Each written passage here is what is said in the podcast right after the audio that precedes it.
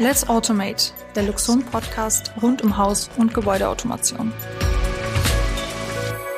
Hallo und herzlich willkommen zu einer neuen Ausgabe von Let's Automate. Heute mit einer Spezialfolge. Wir von Luxon hatten nämlich zu einem Expertenpanel in unser Basecamp nach Kollerschlag eingeladen. Expertenpanel, was ist das? Wir möchten in regelmäßigen Abständen interessante Gäste und Experten einladen, um über unterschiedlichste aktuelle Themen zu sprechen. Startthema des ersten Expertenpanels war Energie. Moderator war Diplom-Ingenieur Andreas Stöckelhuber. Er ist Chefredakteur von DE, das Elektrohandwerk und stellt auch gleich die Gäste vor. Kleine Info noch, dieses Expertenpanel gibt's auch als Video auf YouTube. Also falls man die Herrschaften gerne sehen und nicht nur hören möchte, einfach auf den Loxon YouTube-Kanal klicken klicken und jetzt viel Spaß beim Anhören.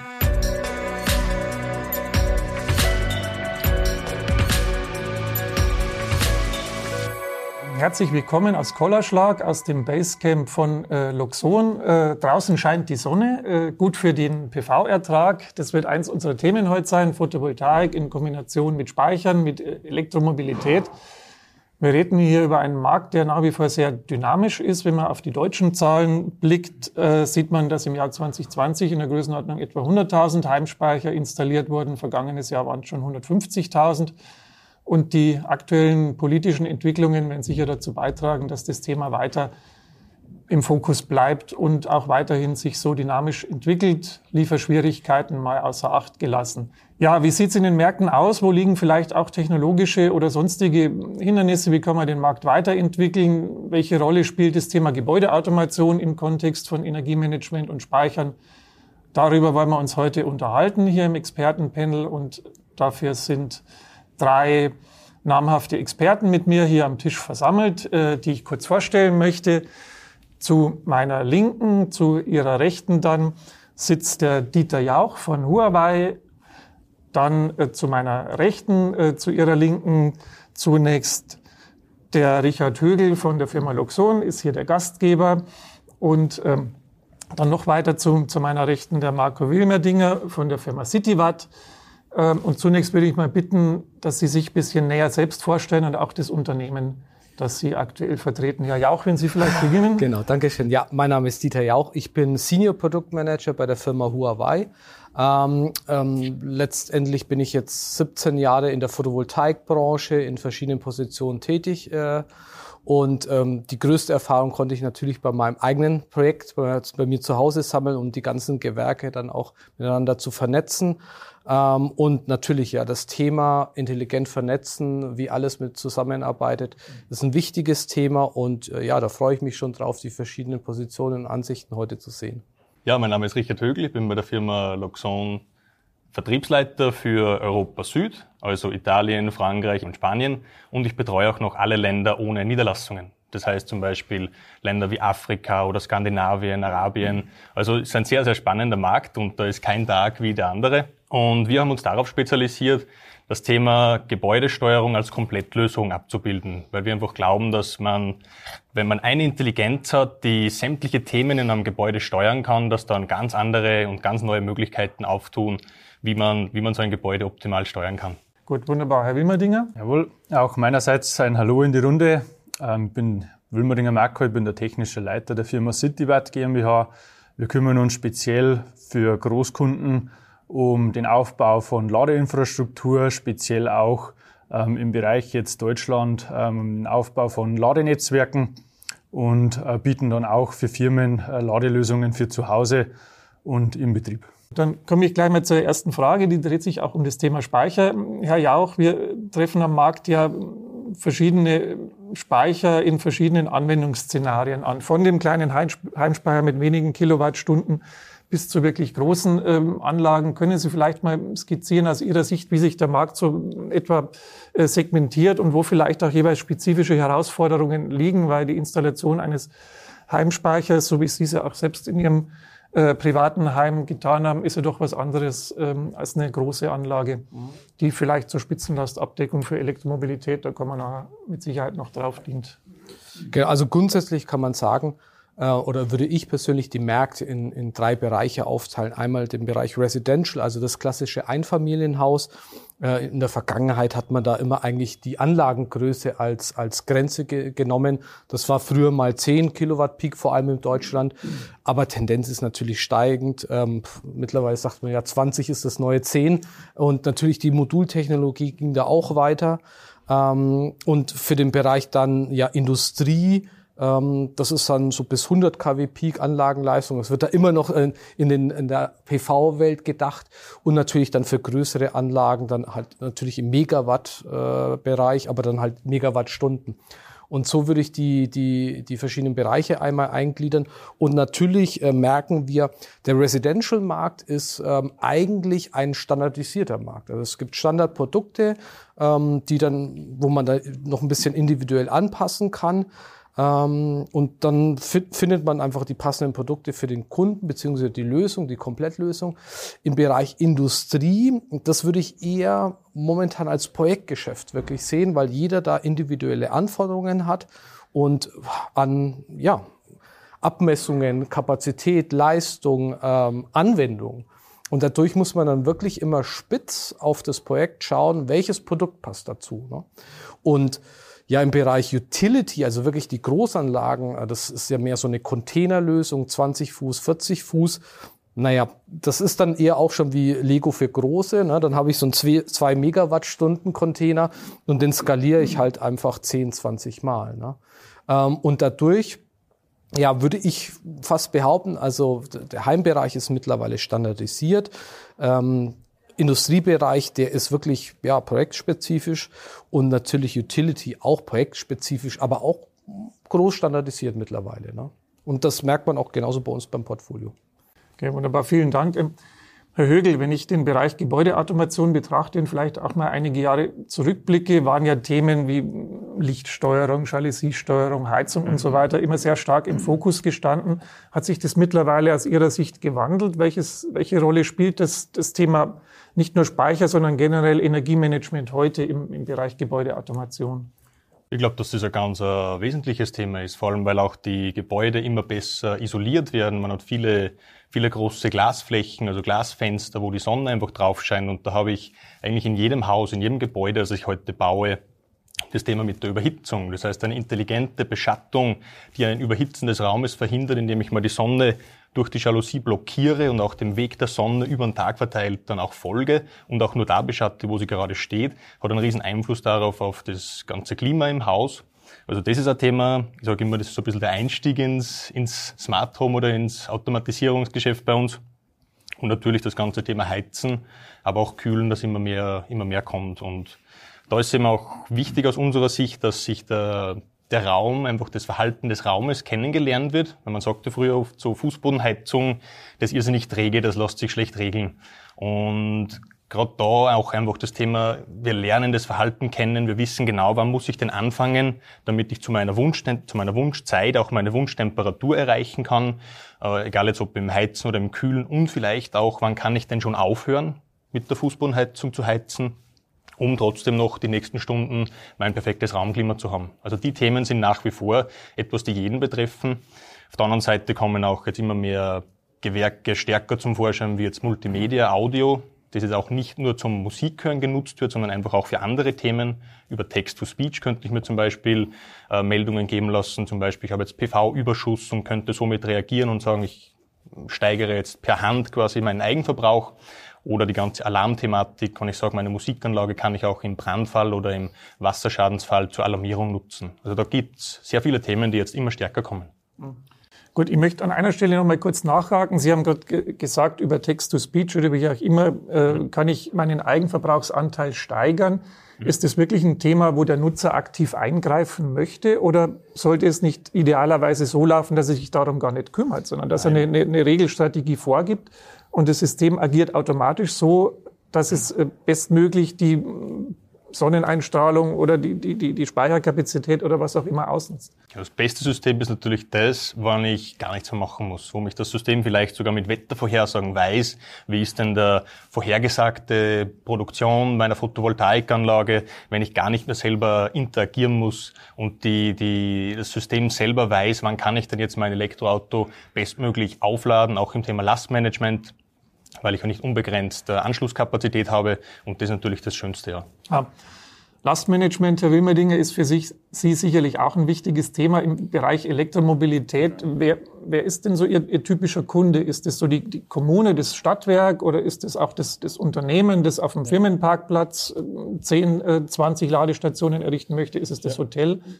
Also prinzipiell ist das querbeet durch, ähm, vom, vom Großkunden, sage ich mal, in der Industrie bis über Mehrfamilienhäuser, wo wir halt die größten Probleme haben.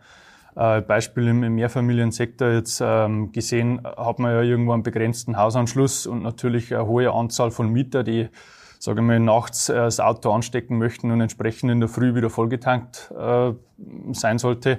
Wir haben festgestellt, dass ohne Lastmanagement definitiv nicht mehr funktioniert in der heutigen Zeit. Zum einen möchte natürlich der Netzbetreiber die Informationen haben, was passiert denn an dem Anschluss. Äh, zum anderen ähm, können wir natürlich den bestehenden Hausanschluss nicht überlasten, wenn, wenn die Frau zu Hause kocht. Ähm, und dahingehend kommen wir ohne Lastmanagement in dem Bereich sowieso nicht mehr aus. Und die, die typischen Anlagengrößen, die Sie errichten, das beginnt aber wahrscheinlich nicht bei der privaten Wallbox. Prinzipiell fangen wir von der privaten Wallbox zu Hause an, wo wir ja auch schon das Problem haben, dass der standardisierte Anschluss irgendwo bei 35 Ampere liegt. Mhm. Ähm, jetzt, wenn eine Wallbox kommt mit 11 kW, sind wir ja schon irgendwo bei 16 Ampere Spitze. Jetzt, wenn er, wenn er es hochtreibt und, und, und baut sich eine 22 kW Wallbox hin, dann ist er schon bei 32 Ampere. Das heißt, das heißt, wir haben irgendwo 3 Ampere Restkapazität. Ähm, wenn die Frau dann zum Staubsaugen beginnt, dann wird definitiv die Sicherung fallen. Das heißt, haben wir ja da schon ein Lastmanagement in dem Bereich, wo wir nicht drum rumkommen werden. Und dann skaliert sich das natürlich hoch bis unendlich, wo ich sage, so und so viele Ladepunkte brauche ich, wo ich dann generell um mein Energiemanagement nicht mehr herumkommen werde. Welche Rolle spielt der, der Einsatz von, von Speichern im, im, im Bereich Lastmanagement zur Spitzenlastabdeckung ja. bei, bei Ihnen? Also definitiv eine sehr große Rolle. Wir haben da aktuell ein Pilotprojekt am Starten in Osnabrück an einem Ladepark, wo wir das Ganze testen. Ähm, ist, glaube ich, natürlich irgendwo ein Auto mit einer Ladeleistung im, im Bereich Porsche Taycan kommt mit 300 kW, äh, dass ich mir da extreme Lastspitzen schieße und die natürlich über das ganze Jahr überzahlen muss äh, da schauen wir natürlich schon, dass wir in dem Bereich natürlich die Lastspitzen so weit nach unten drücken, wie es geht, weil man einfach bei den Autos diese Gleichzeitigkeit nicht hat. Und das Zweite ist natürlich, dass die unterschiedlichen Ladekurven natürlich auch das Verhalten von den, von den E-Tankstellen vorhersagen.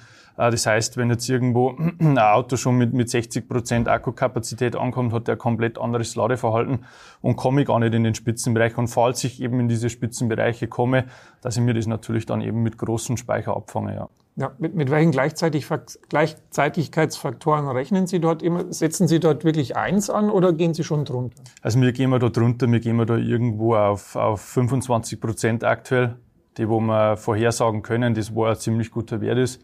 Ähm, was wir aber schon machen, ist zumindest den kompletten Anschluss von den E-Parks, was wir bauen, die, die bereiten wir so vor, dass wir wirklich die volle Ladeleistung an den Park bereitstellen können. Also wir machen es immer so, dass wir fünf Schnellladestationen aufbauen, wo jede Station 300 kW Ladeleistung zur Verfügung stellen kann.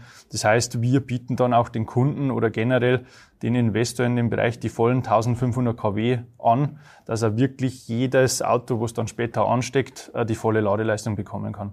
Eine Elektromobilitätslösung oder auch ein Speicher agiert ja jeweils nicht losgelöst, sondern als Bestandteil eines, eines übergeordneten Systems. Ähm, Herr Jauch, aus Ihrer Perspektive sind die Systeme schon so weit vorbereitet, auch was die Kommunikationsfähigkeit, was die, was die Protokolle betrifft, dass diese Integration gelingen kann. Sie haben sie geschildert, im, im Heimbereich ist es, ist es standardisiert. Das heißt, würden Sie sagen, dort, okay, da kann man einen Haken dran machen, sobald die Anlagen größer werden.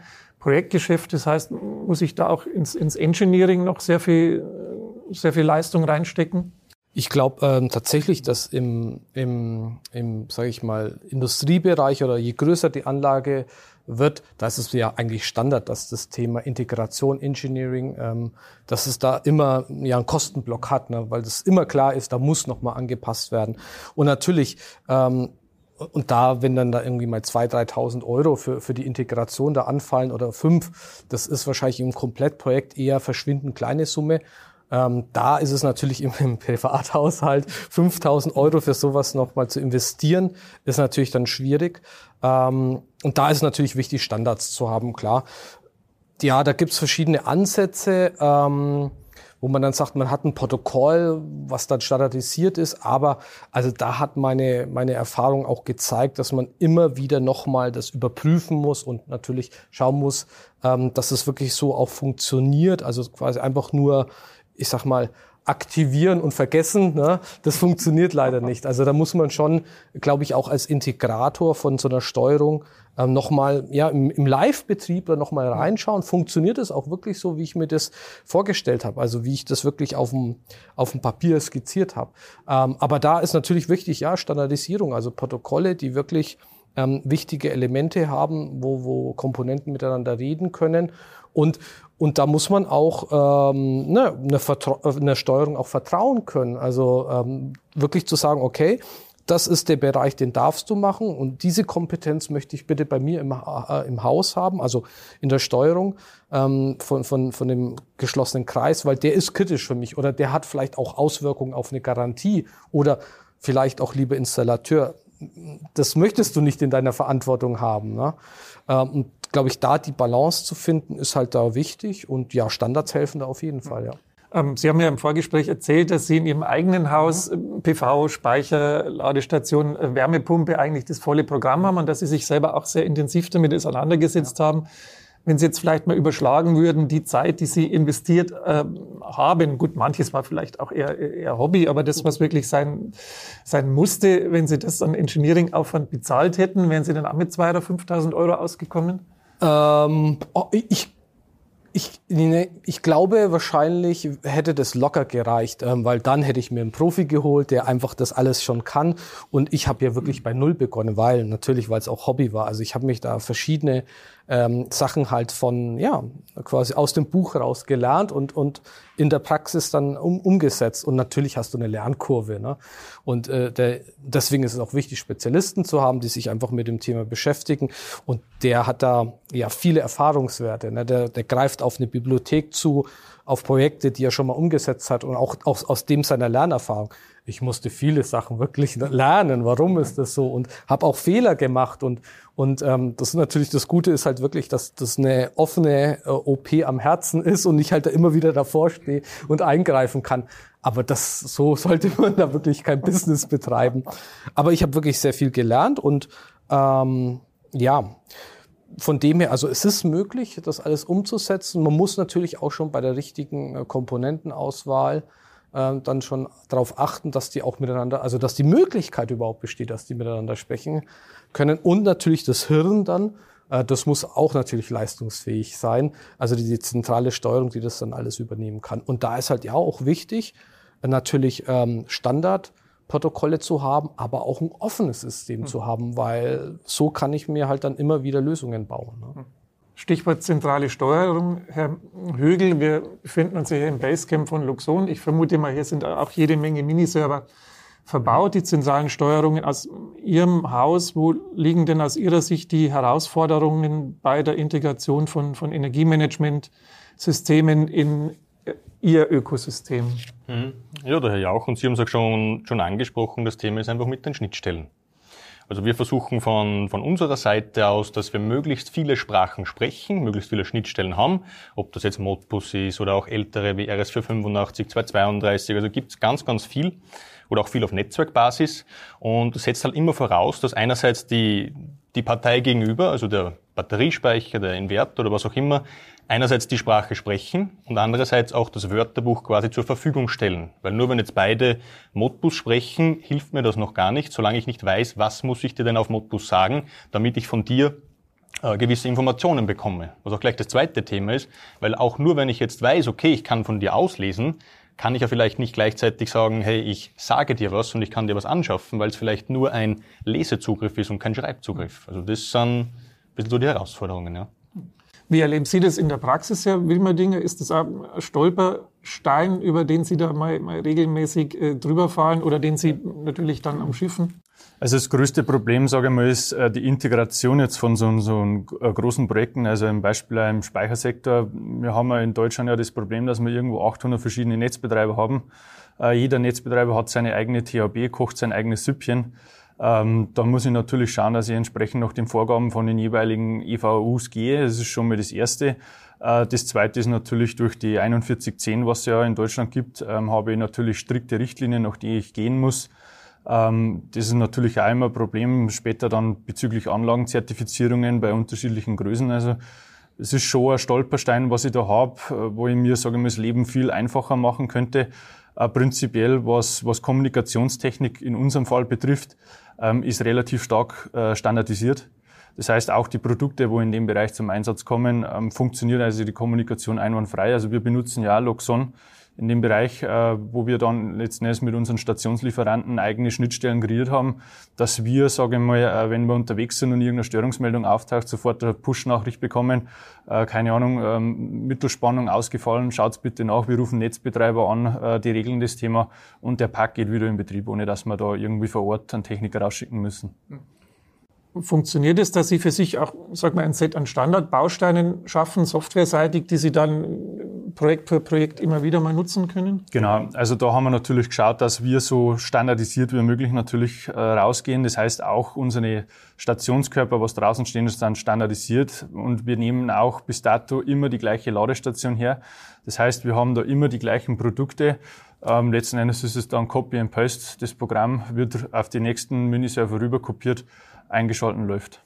Nun haben wir ja bei den Anlagen, die Sie errichten, Herr Wilmerdinger, vermutlich zum weitaus überwiegenden Teil Neu, äh, Neugeschäft. Aber es ja. gibt natürlich auch das Thema Renovation. Herr Högel, wie, wie geht man denn damit um, wenn ich jetzt schon eine bestehende Gebäudeautomation habe, weil ich mich eben vor einigen Jahren äh, dafür entschieden habe, noch aus ganz anderen Gründen. Jetzt kommt das E-Auto dazu, jetzt kommt vielleicht der Speicher in den Keller, ich werfe vielleicht die Gasheizung raus, ersetze sie durch eine, durch eine Wärmepumpe gelingt die, die Nachrüstung dann auch vergleichsweise nahtlos bei schon vorhandenen Systemen? Mhm.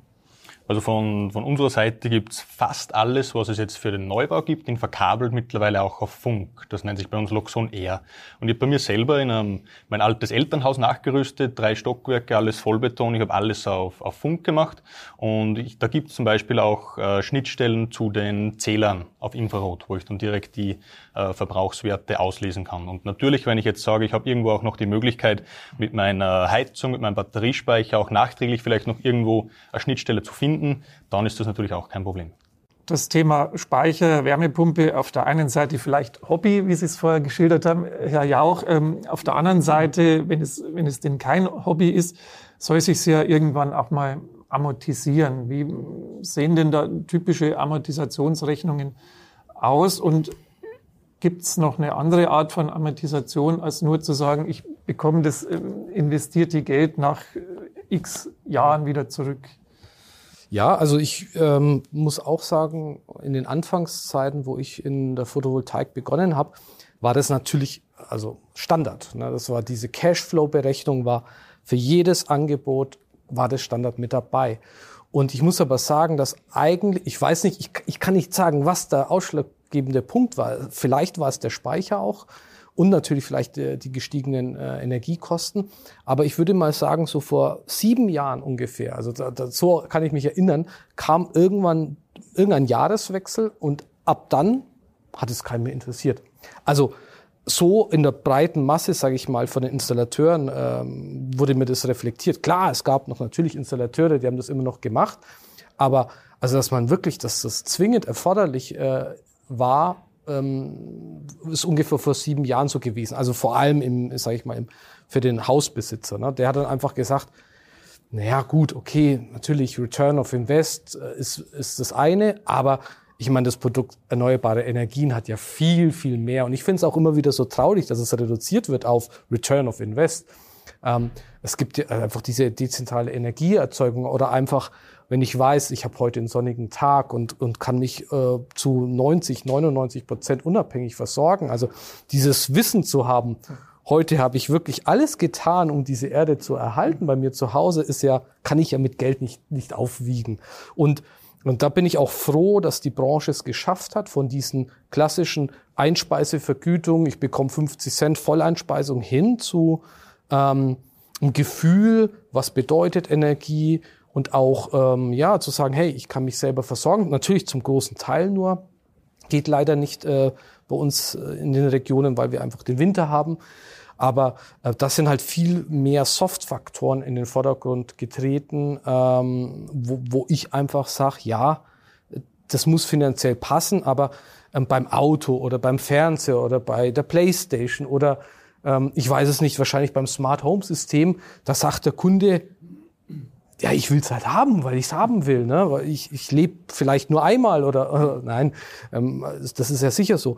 Aber und da geht natürlich im, im Bereich Photovoltaik äh, geht es auch hin. Ne? Also das halt ja die Wirtschaftlichkeit oder oder anders gesagt, es ist ein Vertrauen da, dass es passt. Ne?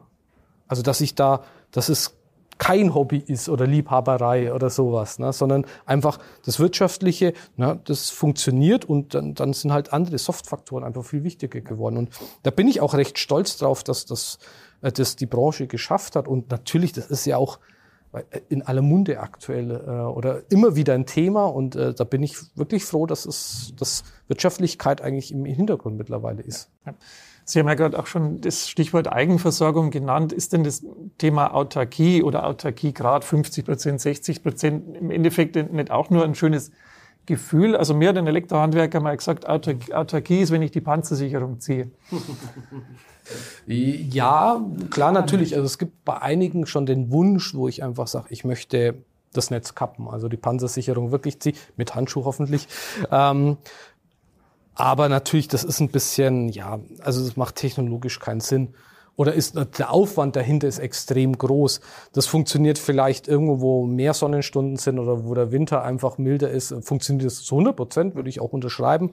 Ähm, aber in, in, in Deutschland oder in Europa macht es in Anführungszeichen keinen Sinn. Aber natürlich, äh, ja, einmal das Thema, äh, möglichst viel selber zu nutzen oder zu erzeugen erstmal bei mir, aber auch das Gefühl zu haben oder ein, ein selbst ein, ja, ein Gefühl zu haben, was ist denn Energie, wie viel Energie verbrauche ich? Und auch wenn ich, wenn ich drüber nachdenke, wie kann ich Energie sparen, ist ja der erste Indikator äh, erstmal, ich muss ja so ein Tachometer haben. Was verbrauche ich äh, an einem Tag? Und da ist es ja so, die man, manche äh, Bewohner wissen vielleicht noch, was, was zahle ich denn monatlich für Abschlag oder vielleicht meine Gesamtsumme. Aber wenn ich dann frage, was verbrauchst du am Tag? Dann glaube ich, von zehn Leuten kann mir das 9,9 nicht beantworten. Aber wenn ich frage, was verbraucht denn ein Auto auf 100 Kilometer, weiß das jeder. Und da ist es natürlich wichtig, äh, im Bereich ja smarte äh, Verbindungen untereinander, dass ich das auch visualisiere. Also das ist ja Punkt eins, dann wirklich zum autark werden, wenn ich halt weiß, wann erzeuge ich Energie, wann kann ich Energie nutzen. Und da, da kann ich natürlich auch schon viel selber machen und auch ein bisschen so ja äh, mich anpassen. Ähm, aber muss ich auch nicht, weil viel macht natürlich auch die Intelligenz von so einem Haus. Ähm, aber ja, technologisch ist es möglich, aber der Aufwand ist extrem groß. Äh, aber auf der anderen Seite, wenn ich 50, 60 oder 70 Prozent habe, ist es schon ein großer Anteil und, und, und den Rest speise ich ja auch ein ins öffentliche Netz, also helfe auch den anderen. Ähm, und von dem her ist es schon auf jeden Fall sinnvoll. Also ich glaube, äh, Credo ist aktuell einfach, ja, Dächer voll machen, also möglichst viel erzeugen und nicht nur für sich, also vielleicht auch ein bisschen so mal der Zeitgeist, nicht nur für sich schauen, dass ich, dass es mir gut geht, sondern auch halt Energie einspeisen für die anderen. Ne? Vielleicht die auch nicht die Möglichkeit haben mit Photovoltaik. Und klar, Einspeisevergütungen sind unten. Dadurch ist es jetzt auch das Thema weg mit ähm, Überförderung oder sowas. Und ja, jedes Kilowatt zählt da eigentlich oder bringt uns voran in, bei dem Thema. Ne?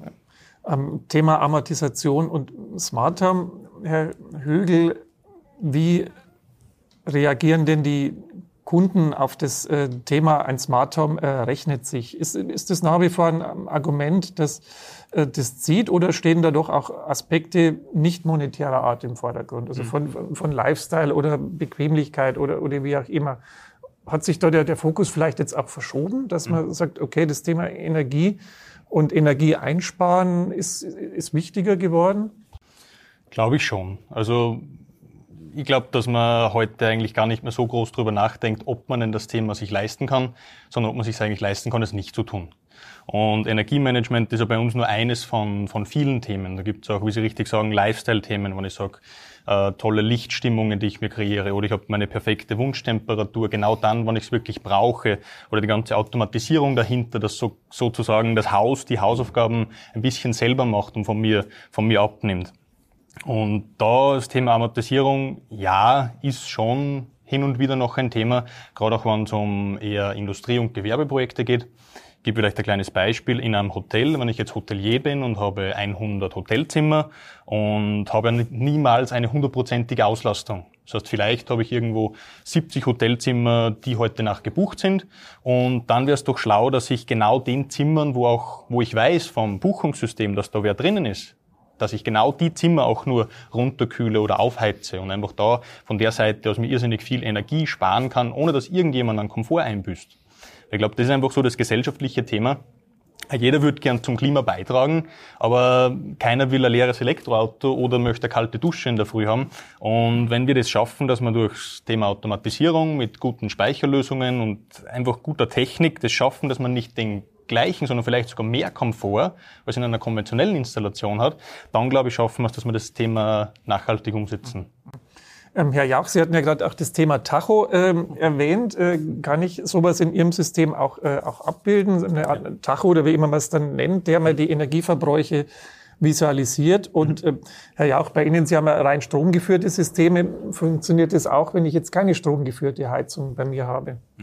Also ich kann alles zählen. Ich kann alle, ich kann mir Statistiken aufzeichnen, ich kann mir in einer schönen Übersicht zeigen, was habe ich denn äh, diesen Monat, diesen Tag, dieses Jahr produziert, was habe ich vom Netz bezogen, ich kann mir das umrechnen lassen, sogar ein, wie viel CO2 habe ich eingespart, wie viel Geld habe ich mir dadurch gespart. Und das geht für alles. Ich kann Warmwasserzählung machen, also Gaszählung, da hat es eigentlich keine Grenzen. Okay. Ähm, Herr Wilmerdinger, Thema Amortisation. Ich vermute mal, Sie können Ihren Kunden nicht nur ein schönes Gefühl verkaufen, sondern da kommt es wahrscheinlich wirklich am Ende auf den, äh, auf den Euro an. Ähm, ist das so? Und wel welche Faktoren beeinflussen denn die Amortisationsrechnung? Und welche, welche, welche Zeiträume sind die Kunden da bereit zu, zu akzeptieren? Ja. Also prinzipiell muss man das unterscheiden. Äh, bewegen wir uns irgendwo im, im Schnellladebereich äh, oder bewegen wir uns im privaten Bereich? Also im privaten Bereich ähm, haben wir schon festgestellt, ähm, dass Amortisation in dem Bereich gar nicht so die große Rolle spielt, sondern, wie es der Herr ja auch eben gesagt hat, ähm, das selber produzieren. Ich habe eine PV-Anlage auf dem Dach, ich kann das Auto im Endeffekt zu null Euro kosten äh, durch ein intelligentes Lastmanagement tanken. Entschuldigung, Privatbereich ist wirklich dann der Privatnutzer oder genau. alles, was nicht öffentlich ist? Also ja, zählen Sie zu privat auch, also ich sage jetzt mal den Firmeninhaber, der, der fünf genau. Stationen für die Mitarbeiter Also prinzipiell gehören natürlich auch die, die Firmenfahrzeuge dazu. Ähm, die meisten Firmen haben ja in unserem Bereich irgendwo Photovoltaikanlagen mit drauf. Das heißt, auch die Firmenflotte kann dann zu null Euro getankt werden, äh, bevor ich natürlich irgendwo für, für ein paar Cent äh, den Strom ins Netz rausverkaufe. Also schaue ich natürlich, dass ich die so hohe Autarkie bekomme, wie, wie es nur geht. Und das funktioniert eben nur in Verbindung mit Last- und Energiemanagementsystemen. Ähm, da ist natürlich schon die, die Autarkie nicht jetzt im Bereich auf E-Mobilität im Vordergrund, sondern eher wieder die Amortisationsrechnung von der PV-Anlage wird da natürlich eine andere, weil je mehr Eigenverbrauch ich natürlich habe, umso mehr, sagen wir, umso besser rechnet sich die Anlage, weil ich als Beispiel aktuellen Strompreis irgendwo 35 Cent einspare, äh, bevor ich irgendwo äh, für, für 7 Cent oder was ins Netz rausverkaufe. Also habe ich da natürlich einen hohen Gewinn. Und was im, im Schnellladebereich die Amort, äh, Amortisationszeit rechnet, ist natürlich die Frequentierung. Ähm, da ist halt natürlich der Unterschied, an was für Standorte befinde ich mich. Äh, ist eher irgendwo in Autobahnnähe, wo ich hohe Frequentierungen mhm. habe, oder bin ich eher im ländlichen Bereich? Ähm, da gibt es halt natürlich schon Unterschiede, aber prinzipiell ist es so, an so einer äh, DC-Schnellladestation, wenn da 1,6 Ladevorgänge pro Ladepunkt drauf sind, dann ist es mal eine Nullnummer. Und alles, was mehr passt. Also 1,6 am, am, Tag oder? Ladevorgänge am Tag pro Ladepunkt, genau. Mhm. Dann ist es eine Nullnummer und alles, was drüber hinausschießt, macht der Gewinn. Und bei unseren Standorten, also sind wir momentan irgendwo bei, bei zwei bis drei. Und jetzt sprechen wir ja noch gar nicht vom aktuellen Hochlauf von der E-Mobilität, was ja. jetzt in den nächsten Jahren kommen wird. Ja, gut. Wobei die Standortwahl ja vermutlich ein Thema ist, das Sie überhaupt nicht beeinflussen können, sondern der Investor sagt, ich baue hier, ich baue hier oder, oder gehört das auch zu Ihren Beratungsdienstleistungen, dass Sie sagen, also wenn, wenn du die Möglichkeit hast, nimm lieber Standort A und nicht Standort B. Ja, genau. Also das gehört schon zu unserem Beratungshonorar. Das heißt, ähm, der Investor sagt natürlich, hey, ich habe da irgendeinen Standort, könnt ihr euch das bitte mal anschauen. Das heißt, wir machen da komplette Planung vorab und sagen, da ist jetzt die Frequentierung auf der Straße, so und so viele Autos, da gibt es so und so viele Mehrfamilienhäuser, weil es natürlich auch ein großes Thema ist. Äh, an den Mehrfamilienhäusern können die meisten gar nicht tanken, weil einfach die Infrastruktur gar nicht zur Verfügung gestellt werden kann. Das heißt, es sind wiederum Kunden, die dann an solchen öffentlichen Ladeplätzen tanken können. Natürlich spielt die Industrie eine große Rolle. Was ist in der Nähe? Ist, sind Einkaufsmärkte da? Sind Einkaufszentren da? Also das betrachtet man mir natürlich schon und gewisse Point of Interest, die in der Nähe sind. Also ich sage, ich gehe jetzt da zum Laden, äh, keine Ahnung, eine halbe Stunde habe ich dann Zeit, so lange dauert im Durchschnitt der Ladevorgang. Ich schaue mir da noch irgendwas an, genauso wie Einkaufszentrum, dass ich sage, ich habe jetzt einfach 20 Minuten, wo ich lade, bevor ich jetzt die Zeit im Auto verbringe und ins Handy reinschaue, gehe ich jetzt in den Markt rein, kaufe mir schnell was zum Essen oder, oder schaue ich mal um. Ähm, das spielt schon eine große Rolle, definitiv. Und das gehört auch zu unserem Beratungskonzept dazu. Okay ist es typischerweise so, dass die, die Anlagen, die Sie errichten, dann in irgendeiner Art und Weise mit einer regenerativen Erzeugungsanlage gekoppelt sind, sei es jetzt per PV, vielleicht ist an der einen oder anderen Stelle auch mal ein Blockheizkraftwerk oder was auch immer, oder sind auch relativ viele Anlagen dabei, die einfach nur, sag mal, aus dem öffentlichen Versorgungsnetz gespeist werden und fertig. Also standardmäßig ist es so, dass die, die Anlagen aus dem öffentlichen Netz natürlich irgendwo versorgt werden. Durch das, dass wir in der E-Mobilität unterwegs sind, benutzen wir nur Ökostrom, auch zertifizierten Ökostrom, dass wir natürlich nachweisen können, wo kommt der Strom her, dass er definitiv aus erneuerbaren Energien kommt. Ähm, die nächsten Ladeparks, äh, was wir jetzt aktuell in der Planung haben, werden auch mit Photovoltaiksystemen ausgestattet. Da ist natürlich nur das Problem, ich muss mir an die örtlichen Gegebenheiten halten. Also es ist natürlich Genehmigungsverfahren, dass ich wieder irgendwie Freiflächen mehr oder weniger aufbaue äh, mit Hallen, wo halt äh, Photovoltaikanlagen draufkommen, ist nicht immer so einfach. Also so ein Genehmigungsverfahren zieht sich natürlich irgendwo im Bereich teilweise halbes Jahr bis dreiviertel Jahr, wo ich dann die Entscheidung bekomme, darf ich es jetzt bauen, darf ich es nicht bauen. Und er sagt dann der Investor, ich muss jetzt in dem Bereich darauf verzichten, weil es mir natürlich pressiert, dass ich so schnell wie möglich die Anlagen ans Netz bekomme. Ja. Wenn Sie PV dabei haben, dann auch immer in Kombination mit einem stationären Speicher oder nur in Ausnahmefällen? Also es ist schon so, dass wir dann natürlich mit Speichersystemen planen möchten, weil wir können ja, oder es ist schwierig in der E-Mobilität die Ladevorgänge vorherzusehen. Das können wir ja nicht einschätzen. Da, gibt's, da, da bringt auch die beste künstliche Intelligenz nichts. Also das, der Fahrer sagt ja, ich muss jetzt raus und dann möchte ich um Gott, äh, Gottes Namen tanken. Aber ähm, es ist schon so natürlich, ähm, dass wir tagsüber den Strom irgendwo speichern möchten, dass wenn dann ein Kunde reinkommt, natürlich zu 100 Prozent den, den reinen PV-Strom tankt. Beziehungsweise wir haben natürlich auch entsprechend Grundlast drauf, was natürlich der Verbrauch vom Trafo schon ist, ja. plus natürlich die ganzen Standby-Verbräuche von den, von den äh, Ladesäulen selber. Genauso sind die gekühlt. Ähm, da, da laufen die Lüfter und da schauen wir natürlich, dass wir da auch zu 100 Prozent das äh, Eigenversorgung machen. Mhm. Genau. Um, Herr Jauch, äh, Sie haben ja gerade erzählt, die Kunden kaufen teilweise auch ein gutes Gefühl und äh, nicht nur nach den, nach den nackten Zahlen. Jetzt sind wir ja in den letzten Monaten bedingt durch diverse Krisen mit äh, Lieferschwierigkeiten und auch mit außerplanmäßigen oder außerordentlichen Preiserhöhungen konfrontiert. Ähm, auf der Amortisationsseite wird es da sicher an der einen oder anderen Stelle schwieriger und schwindet vielleicht dann auch das gute Gefühl ein bisschen, wenn die Zahlen zu, äh, zu schlecht werden oder anders formuliert, gehen Sie davon aus, dass äh, die, die Preissteigerungen äh, dem Thema eher sogar einen Dämpfer verpassen, verpassen könnten? Oder, oder andersrum, äh, dass die, die, die Kunden aus Gründen der, der, der potenziellen Unsicherheit im Bereich Energieversorgung vielleicht eher sogar mehr noch bereit sind zu investieren. Das ist tatsächlich wirklich der zweite Punkt. Also natürlich die, die eine Seite, dass ähm, die, die Herausforderung, die jeder aktuell in der Branche hat, ähm, die richtige Ware zum richtigen Zeitpunkt in der richtigen Qualität und Stückzahl zu bekommen, die hat jeder.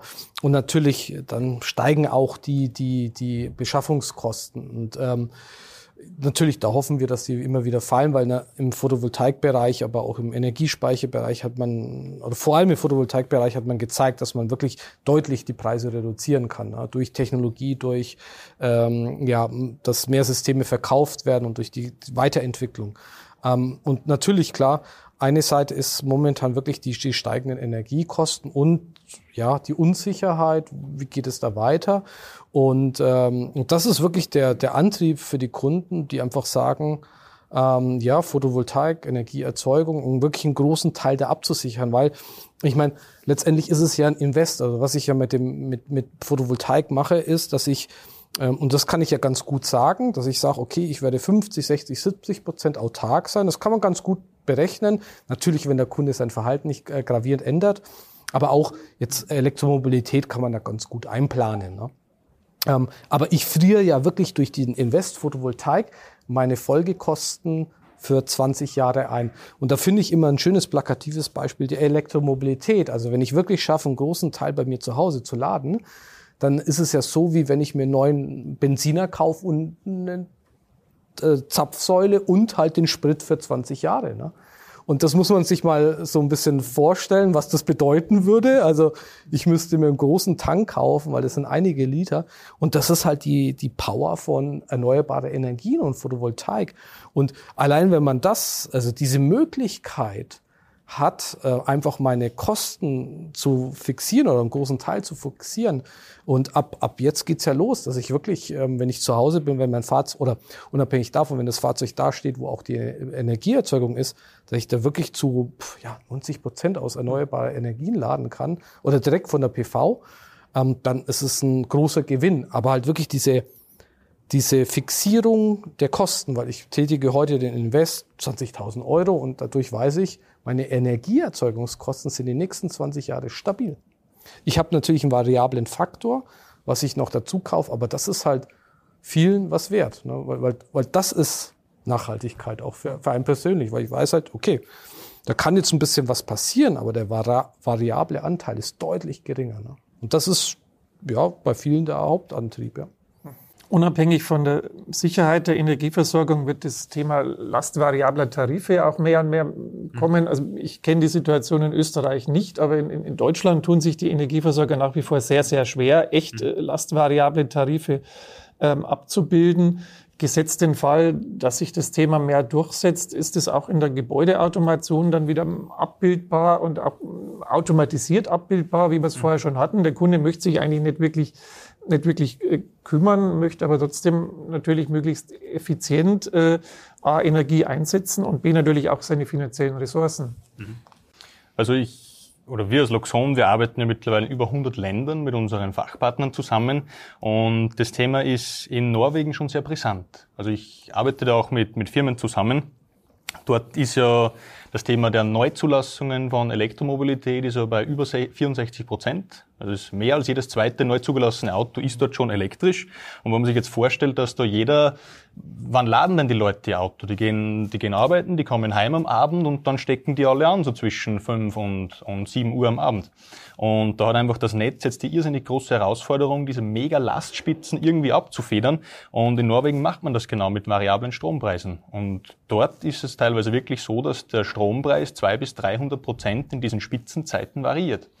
Und da machen wir einfach mit Luxon ein bisschen, das federn wir einfach ab, weil wir sagen, okay, du kannst zwar, wenn du heimkommst, dein Elektroauto anstecken an der Zapfsäule, an der Ladesäule und wir starten einfach den Ladevorgang erst dann, wenn wir vom Betreiber wissen, in dem Fall ist es noch zeitabhängig, aber später kommt da sicher irgendwann einmal die Information vom Netz selber, hey bitte jetzt verbrauch mehr Strom oder hey bitte jetzt eher nicht. Und dann können wir das natürlich auch mit, mit Automatisierung abbilden.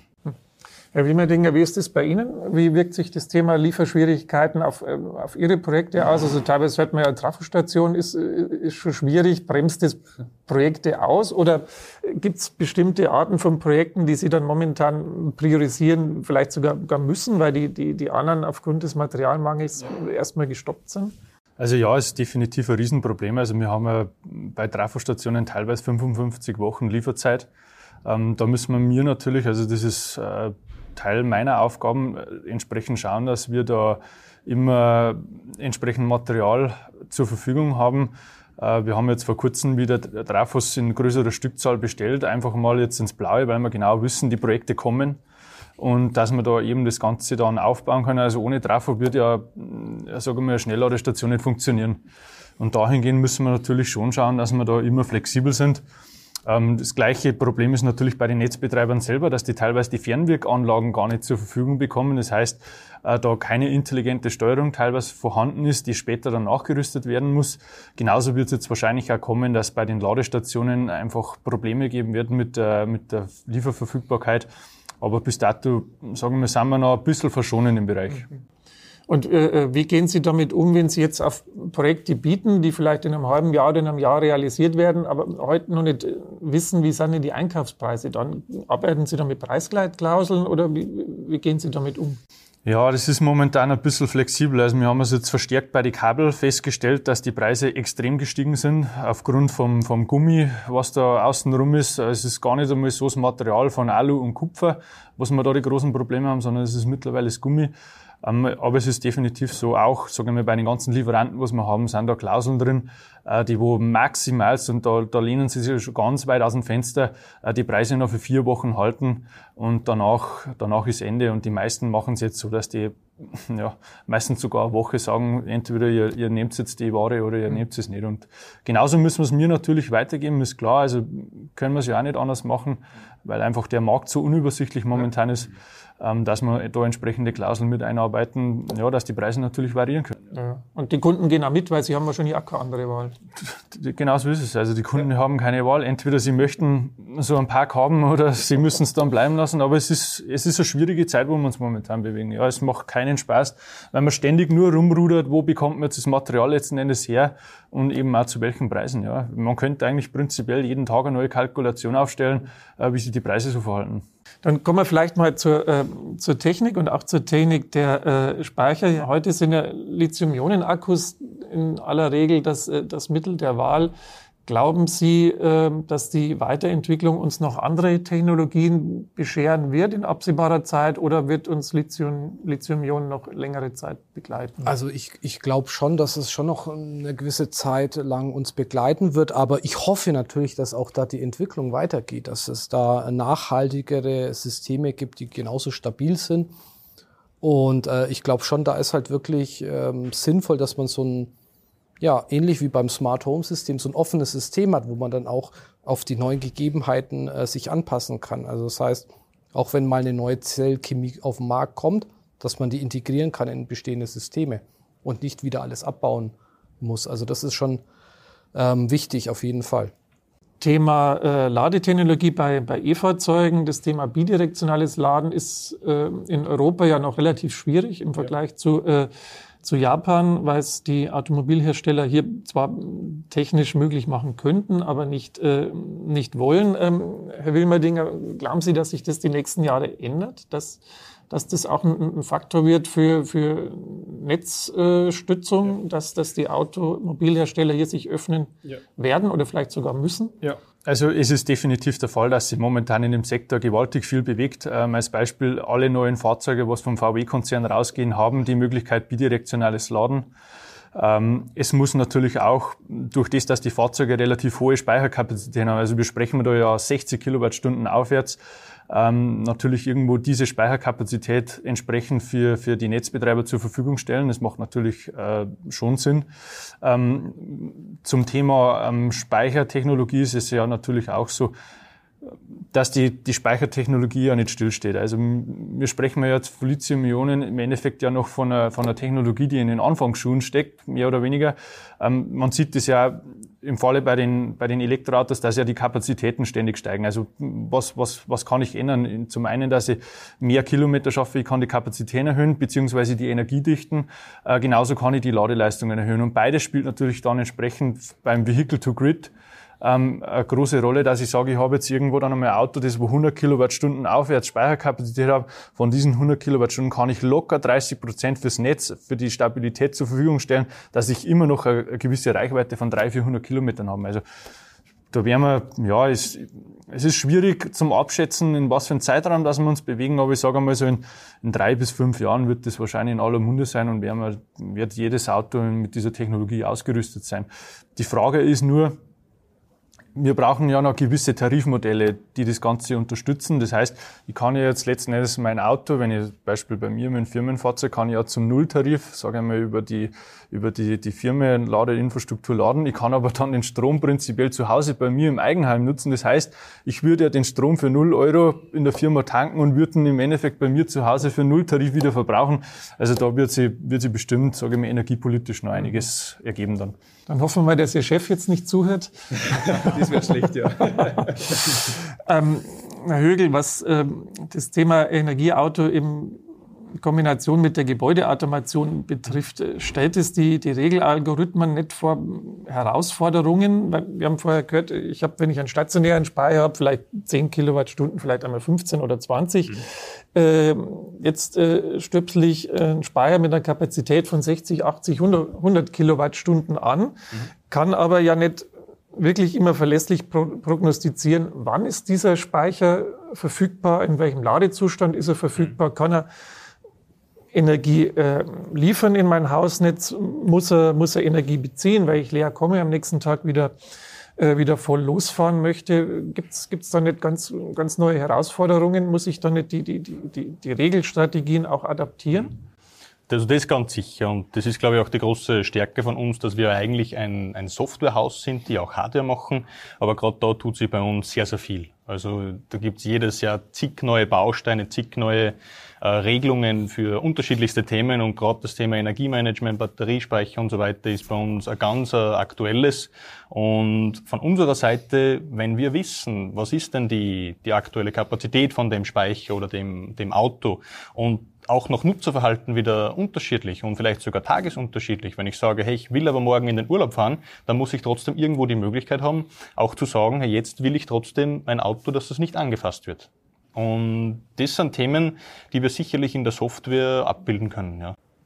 Ich, ich glaube, man muss ein bisschen differenzieren. Es wird immer ganz einfach von bidirektionalen Laden gesprochen, aber dann muss ich immer wieder die Anwendung anschauen. Es gibt Vehicle to Grid, also dass wirklich mein Auto mein Netz unterstützt. Ne? Oder es gibt Vehicle to Home, dass ich dann wirklich sage, okay, das ist zu Hause. Ne? Also es wird hauptsächlich zu Hause geladen. Und ich glaube, da muss man ein bisschen differenzieren. Und äh, anfangs habe ich auch gedacht, ja klar, Vehicle to Home, also ich werde keinen stationären Speicher mehr haben, sondern nur noch mein Auto. Mittlerweile sage ich, nein, das wird so nicht funktionieren. Also der stationäre Speicher wird immer noch da sein. Vielleicht wird er kleiner dimensioniert werden und einfach und mein Auto fängt halt die, die variablen äh, Sachen, also Energieflüsse ab. Als, als schönes Beispiel, ähm, sage ich mal, in so einem normalen oder in einem modernen Haus mit Wärmepumpe ähm, ist der perfekte Speicher auch dynamisch. In, in den Sommermonaten reichen mir vielleicht fünf Kilowattstunden. Gerade in der Übergangszeit brauche ich 15 und im Winter noch mehr. Und wirtschaftlich, Sie können sich vorstellen, wenn ich natürlich alles auf die 15 Kilowattstunden äh, kalkuliere, funktioniert es nicht, weil ich dann wirklich von der Dauernutzung einen geringeren Anteil habe.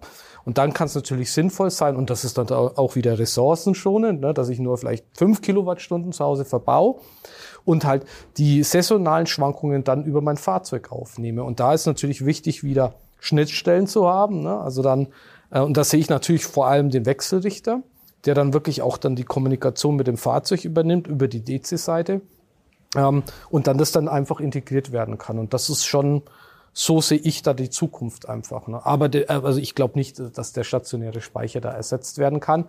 Natürlich Vehicle to Grid, also für im Ladevorgang irgendwo vielleicht dann noch ein bisschen variabel zu agieren, das ist schon möglich. Oder auch vielleicht mal zu Hause irgendwelche Schwankungen äh, auszugleichen, aber unterschiedliche Anwendungen. Ja.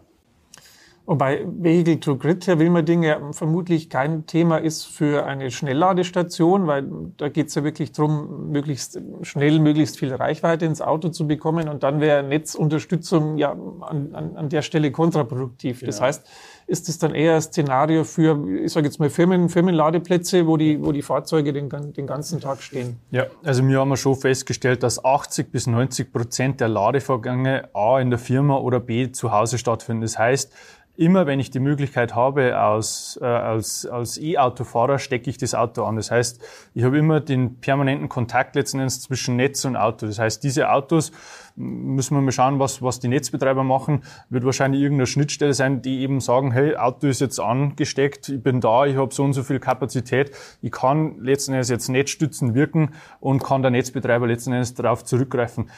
Die andere Frage, was wir uns immer stellen, ist das Thema Wirtschaftlichkeit für den Privaten, der sein E-Auto ansteckt, weil ich eben durch dieses immer wieder B- und Entladen beim Vehicle to Grid natürlich Ladezyklen schieße. Das heißt, ich habe ja irgendeinen Verschleiß, den mir jemand zahlen muss letzten Endes. Mache ich das, weil ich Interesse an dem Ganzen habe, weil ich sage, ich möchte was tun für die Umwelt?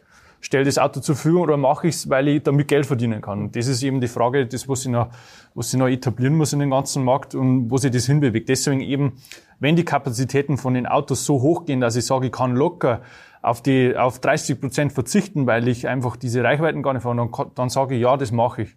Wenn ich aber anders sage, nö, ich brauche das, weil ich ständig unterwegs bin, dann sage ich, ich mache das nicht. Also es muss dann auch gewisse Grundvoraussetzungen müssen äh, geschaffen werden, damit das Ganze sogar irgendwo im Markt sein, seinen Weg findet.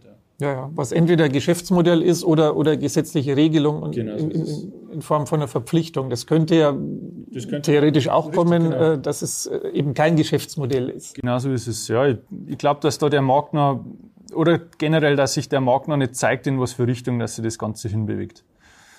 Ja, wobei äh, der Markt sich ja in einer anderen Richtung vielleicht auch noch bewegt. Aktuell äh, in der Diskussion ist ja auch immer das Thema äh, Mineralölsteuer. Ähm, Herr Högel, auch wenn es jetzt mit Smart Home nicht unmittelbar zu tun hat, aber äh, vielleicht wagen Sie trotzdem eine Prognose, wenn der Hochlauf der E-Mobilität so funktioniert wie prognostiziert, äh, werden ja fossile Brennstoffe mehr und mehr ersetzt äh, durch äh, elektrischen Strom, der idealerweise auch regenerativ erzeugt ist. Mhm. Was aber auf der anderen Seite bedeutet, staatlicherseits fehlt ja äh, der Euro pro Liter äh, Kraftstoff. Äh, glauben Sie, dass es irgendwann eine, äh, wie immer man es dann nennt, äh, Kilometersteuer auf elektrischen Strom gibt?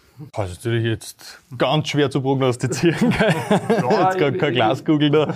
Ich aber nur ein Glas Wasser. Nein, also ich glaube, dass wir die, die Klimaziele, die wir uns ja als, als Länder gesetzt haben, dass wir die ja erreichen müssen. Das ist außer Frage, um einfach eine nachhaltige Zukunft zu haben. Und aktuell bedienen wir uns ja sehr stark einfach an der, am Erbe der Erde, also an der Arbeit, die was sie schon gemacht hat, ob das jetzt Kohle ist oder, oder Öl und Gas. Und ich glaube, dass einfach die, die grüne Energie ein bisschen konkurrenzfähiger noch werden muss. Weil das Thema ist einfach, ich bin ja nicht grundlastfähig durch, durch grüne Energie, weil ich kann ja nicht sagen, wann brauche ich denn jetzt als Gesellschaft am meisten Energie und habe ich da zufällig gerade Sonne oder Wind? Das ist ja ganz schwierig und da gibt's einfach unterschiedliche Ansatzmöglichkeiten, ob das jetzt Pump, äh, Pumpkraftwerke sind, wo es in Deutschland äh, ein ganz ein großes gibt, wo dann Wasser 300 Meter hochgepumpt wird, um dann einfach die grüne Energie zu speichern, auch mit einem relativ hohen Wirkungsgrad und dann, wenn ich Lastspitzen habe, dementsprechend Wasser runterzulassen und einfach das Ganze regelbar zu machen. Es ist halt natürlich topografisch in Deutschland so, dass ich jetzt nicht wie in Norwegen tausende Kraftwerke hinstellen kann dieser Art, sondern eher nur 40 oder 50. Und ich glaube, dass da einfach das Thema Batterien im Haus einen großen Einfluss haben können. Ja. Ja, wobei in Deutschland beschwert man sich ja manchmal über, über Österreich, äh, dass Österreich dann äh, Strom äh, bezieht, äh, wenn er einen negativen Preis hat und dann seine Pumpspeicherkraftwerke füllt und äh, das erste Mal verdient und das zweite Mal wieder verdient, äh, wenn die, die Pumpspeicherkraftwerke dann wieder Energie erzeugen und uns der Strom dann in, in Deutschland teuer verkauft wird. Was ich aber vollkommen in Ordnung finde, weil wenn wir das Problem lösen möchten, dann müsste man nur selber die Speicherkapazitäten in Deutschland schaffen. Also alles gut an der Stelle. Herr Wimmerdinger, äh, wie, wie ist da, da Ihre Perspektive? Werden denn die Ladeparks, die Sie errichten, technologisch auf so eine Art Stromkilometersteuer vorbereitet? Also was, was bis dato ja der Fall spielt, äh, in, Im Falle Mineralölkonzerne ist ja die TAG, der TAG-Quotenhandel, was ja in aller Munde ist. Das heißt ja, jeder, der rein elektrisch fährt, also keinen Hybrid, sondern wirklich rein elektrisch, bekommt ja durch den TAG-Quotenhandel natürlich Geld von den Mineralölkonzernen, weil die CO2-Werte entsprechend weiterverkaufen kann. Äh, das gleiche passiert ja jetzt auch an den Ladeparks selber letzten Endes. Also jede Kilowattstunde, die geladen wird, letzten Endes über Elektroauto, ähm, fällt eben der, der THG-Quotenhandel an. Das heißt, derjenige Investor, der natürlich so eine Ladesäule betreibt, macht natürlich ein, ein weiteres Plus, was noch hinzukommt. Das heißt, äh, statt, was weiß ich, äh, standardmäßig irgendwo aktuell 35 Cent Börsenpreis Strom, äh, kauft er dann nur noch für 20 Cent, weil er 15 Cent über den THG-Quotenhandel bekommt. Das heißt, er fährt aktuell noch wirtschaftlicher. Die Frage ist, wie lange wird es den THG-Quotenhandel noch geben? Ähm, er ist jetzt neu eingeführt. Also wir gehen schon davon aus, dass er die nächsten fünf Jahre am Markt bleiben wird. Was sich dann danach, äh, danach tut, ist momentan sehr schwierig zum Einschätzen. Ob dann prinzipiell eine Kilometersteuer, wie Sie es so schön gesagt haben, kommen wird, schwierig zum Einschätzen, aber ich muss in dem Bereich schon sagen, dass wir in Deutschland ja technologi äh, technologisch ja mehr oder weniger durch die, die Automobilkonzerne schon relativ stark jetzt an dem Bereich E-Mobility hängen. Und es wäre jetzt, ja, so gesehen eigentlich ja ein Rückschritt, dass ich sage, ich gehe jetzt ja auf CO2-neutrale Produktionen, in denen dass ich ja meine Speicher habe und würde dann wieder einen Rückschritt geben, weil ich es eben wieder sanktioniere mit irgendwelchen äh, Steuerverfahren. Gut, von der Spekulation dann vielleicht etwas zurück zur äh, Technik und ähm, ein bisschen zu den Grundlagen. Herr Jauch, es gibt ja, was die speichernde Technologie betrifft, AC- und DC-Systeme. Vielleicht können Sie mal kurz äh, erläutern, A, die technologischen.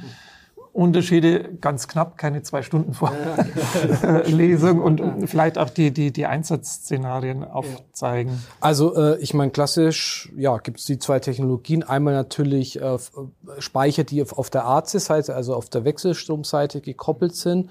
Ähm, also ein extra Gerät, meistens natürlich, also der, der Speicher an sich ist ja DC, also Gleichspannung. Und ich habe dann immer einen, einen Wandler drin, also dann von AC auf DC. Und wirklich bei AC-Systemen super für Nachrüstung, aber auch, äh, die können egal welche Energieform aufnehmen, ob das jetzt Wind ist oder äh, nicht äh, welche Energieform, aber von welcher Erzeugung, ob es Wind ist oder was auch immer. Und das ist halt wirklich der Vorteil und ähm, dadurch auch flexibel und ja. Und aber was man halt merken, dass man halt zu integrierten Systemen immer mehr geht äh, zu DC-Systemen. Das heißt wirklich, dass ich ähm, ja meistens im Zwischenkreis vom Wechselrichter äh, dann die das abgreife und dann auch noch mal eine kurze Umwandlung habe und dann direkt auf die Batterie speise, was letztendlich vom Wirkungsgrad her mh, mm, ein bisschen höher ist und natürlich äh, das System integrierter macht. Also dann halt wirklich, dass man also ein schönes Beispiel, also von unserer Seite, in, dem, in diesen Einfamilienhausbereich stellen wir diesen klassischen Wechselrichter gar nicht mehr her. Also der einfach nur diese Umwandlung macht von DC auf AC, den gibt's bei uns nicht mehr seit drei Jahren. Sondern es sind immer Hybridwechselrichter, immer mit einer Batterieschnittstelle. Und dann, natürlich, das bringt dann nochmal einen Kostenvorteil. Ähm, ja, und das ist halt dann wirklich der Vorteil beim DC-System. Aber auch immer wieder gibt's Anwendungen, wo AC Sinn macht. Ähm, typischer Fall ist ja auch, ich habe eine PV-Anlage, fall vielleicht irgendwann nach 20 Jahren aus der, aus der Einspeisevergütung ähm, und rüste dann einen Speicher nach. Ähm, der Wechselrichter, der schon dort hängt, ist ja in aller Regel ein ganz, ganz klassischer Wechselrichter. Wenn ich jetzt den, den, den Speicher dazu nehme, ähm, was empfehlen Sie dann? Wechselrichter äh, tauschen und einen Hybridwechselrichter äh, an der Stelle installieren? Verkaufen Sie ein Stück mehr, haben Sie sicher nichts dagegen. Aber macht es, äh, macht es in jedem Fall Sinn, weil ich davon ausgehen kann, wenn der Wechselrichter 20 Jahre wirklich mal durchgehalten hat, dann ist sowieso das Lebensdauerende irgendwann mal, mal erreicht oder wie, wie gehe ich damit um? Ich glaube, als allererstes muss man da die technischen Anschlussbedingungen befragen und die Normen, die aktuell gelten, weil ich glaube, mit, mit Wegfall der EEG-Umlage ist es der, da, da kommen so ein paar Besonderheiten wieder. Äh, ähm, raus und dann, also gibt es die Möglichkeit, das genauso weiter zu betreiben oder wenn ich irgendwie eingreife, dann ist es eine Neuanlage und dann muss ich nach den aktuellen Regeln der Technik agieren, also auch vom Zählerplatz her und auch vom Wechselrichter. Und von daher ähm, muss man ehrlich sagen, wenn man wirklich diesen Schritt äh, wagt oder geht, dann ist es aktuell die Empfehlung, einmal komplett alles neu zu machen. Auch äh, so, so hart wie es klingt, auch die PV zu ersetzen, also die Module auf dem Dach. Natürlich früher, vor 20 Jahren waren es, sage ich mal, spezifisch 100 Watt und jetzt bin ich bei 400 Watt. Ne? Also ich kriege auch die vierfache Leistung fast drauf. Und dadurch macht es halt wirklich alles auch Sinn. Ne? Und ähm, ja, von dem her, also da am besten wirklich einmal komplettes neues System dann.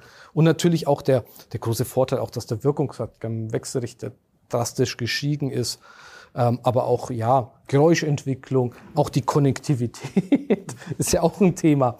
Ähm, ähm, aber wenn, wenn, Sie, wenn Sie empfehlen, die PV-Module zu, äh, zu ersetzen, macht es denn auch wirtschaftlich Sinn? Denn wenn die EEG-Umlage wegfällt, dann äh, habe ich ja nur noch die Möglichkeit, den äh, selbst erzeugten Strom direkt zu verbrauchen oder, oder zu speichern. Und meine Speicherkapazität ist ja auch irgendwo endlich. Das heißt, ja. bringt, bringt mir an der Stelle der drei- oder vierfache Wirkungsgrad überhaupt was, außer dem guten Gefühl, äh, jetzt mehr zu erzeugen. Das sind wir wieder, ja. wieder beim Thema Gefühl.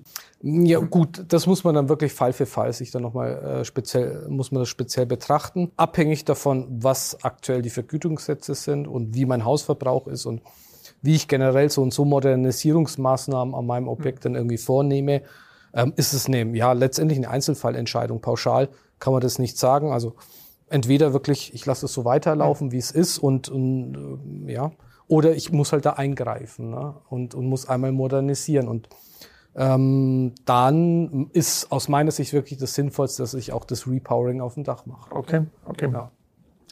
Ähm, wir hatten ja gerade schon das, äh, das Thema Gleichstrom angesprochen. Herr Högel, es ist ja heute so, äh, meine PV-Anlage erzeugt Gleichstrom, der, der, der Speicher, ganz egal ob stationär oder im Auto, hm, funktioniert äh, mit DC, wenn ich die Verbraucher mir ansehe, LED, alles an, an, an Elektronik basiert letztendlich auch auf Gleichstrom und ich baue halt heute überall noch ein Schaltnetzteil. Mhm davor ist es aus Ihrer Sicht äh, langfristig eine, eine, Perspektive, auch ein, ein, ein, Gleichstromversorgungsnetz, so wie es heute in dem einen oder anderen Rechenzentrum äh, existiert, auch im, im, Smart Home oder im Smart Building äh, wieder zu, äh, zu beleben. Es gibt diverse Normungsvorhaben in der Richtung, aber die Dynamik sehe ich persönlich noch nicht.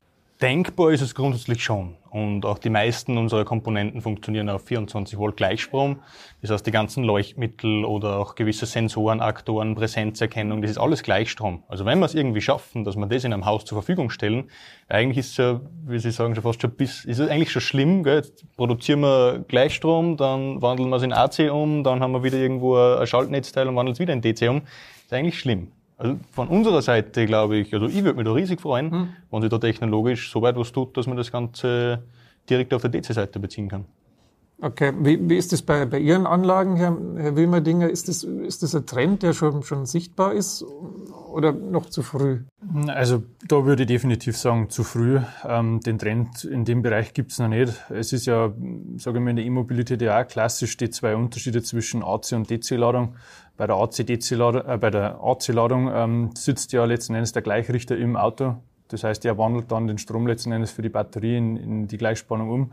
Bei dem DC-Laden habe ich je nachdem äh, bei unseren Stationen die Umwandlung direkt in der Station, wo dann letzten Endes direkt das Auto mit der Gleichspannung speist.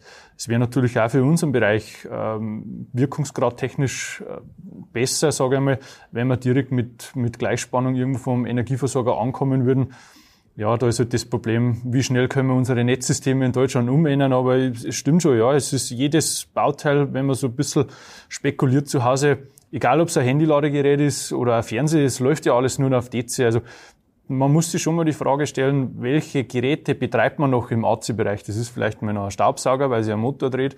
Also das ist vielleicht noch, wenn jemand sein Brennholz selber macht, die Kreissäge. Aber ich glaube, das war's dann schon. Also prinzipiell, wenn die Möglichkeit besteht, dass ich irgendwo zu Hause entweder schon im, DC-Bereich ankomme oder vielleicht vorm Hausanschluss gleich irgendwie einen Gleichrichter setze.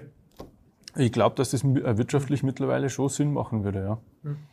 Ähm, Thema Wirtschaftlichkeit und Wirkungsgrade, Herr Jauch, äh, wenn ich äh, eine, Anlage betrachte, äh, PV, Wechselrichter, Speicher dazu, gibt's ja bei den einzelnen Komponenten nach wie vor Weiterentwicklungen, was die Wirkungsgrade betrifft. Allerdings ist man oft schon in einem Bereich, wo man sagt, also sehr viel Luft nach oben ist technologisch wirklich, wirklich nicht mehr. Gibt es da aus Ihrer Sicht noch, noch, noch größere Potenziale, was die, die Zellchemie betrifft, was auch den, den, den, den Wechselrichter betrifft, vielleicht auch was die, die Standby-Verbräuche betrifft, die ja dann auch nicht ganz unerheblich sind.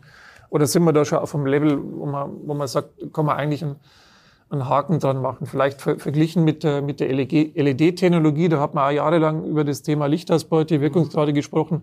Äh, heute ist das Thema eigentlich durch und man spricht von, von Steuerbarkeit und, und, und, und Farbkonzepten und so weiter. Also ich glaube schon, dass jetzt auf der PV-Modulseite, da wird der Wirkungsgrad immer noch so ein Stückchen nach oben gehen, weil ja, da, da geht die Skala bis 100 und wir sind irgendwo bei 22. Also da muss man keine Glaskugel haben. Ja, es ist, ist vielleicht eine Frage der Technologie. Also wenn Sie heute einen Satelliten bauen, haben Sie durchaus Wirkungsgrade jenseits der 50 Prozent. Nur wollen Sie sich das Material vielleicht nicht aufs Dach nageln. Ja, genau. Also das ist das Thema.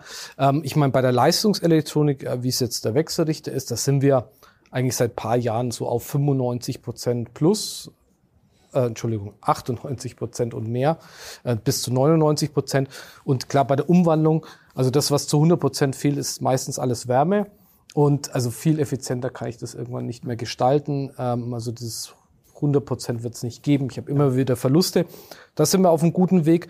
Ich glaube, bei der Batterie, also bei der Zelle an sich, da, da ist man auch schon auf einem guten Weg und verglichen mit anderen Speichertechnologien, also wie zum Beispiel das Wasserkraftwerk oder sowas, da ist ja deutlich höher der Wirkungsgrad.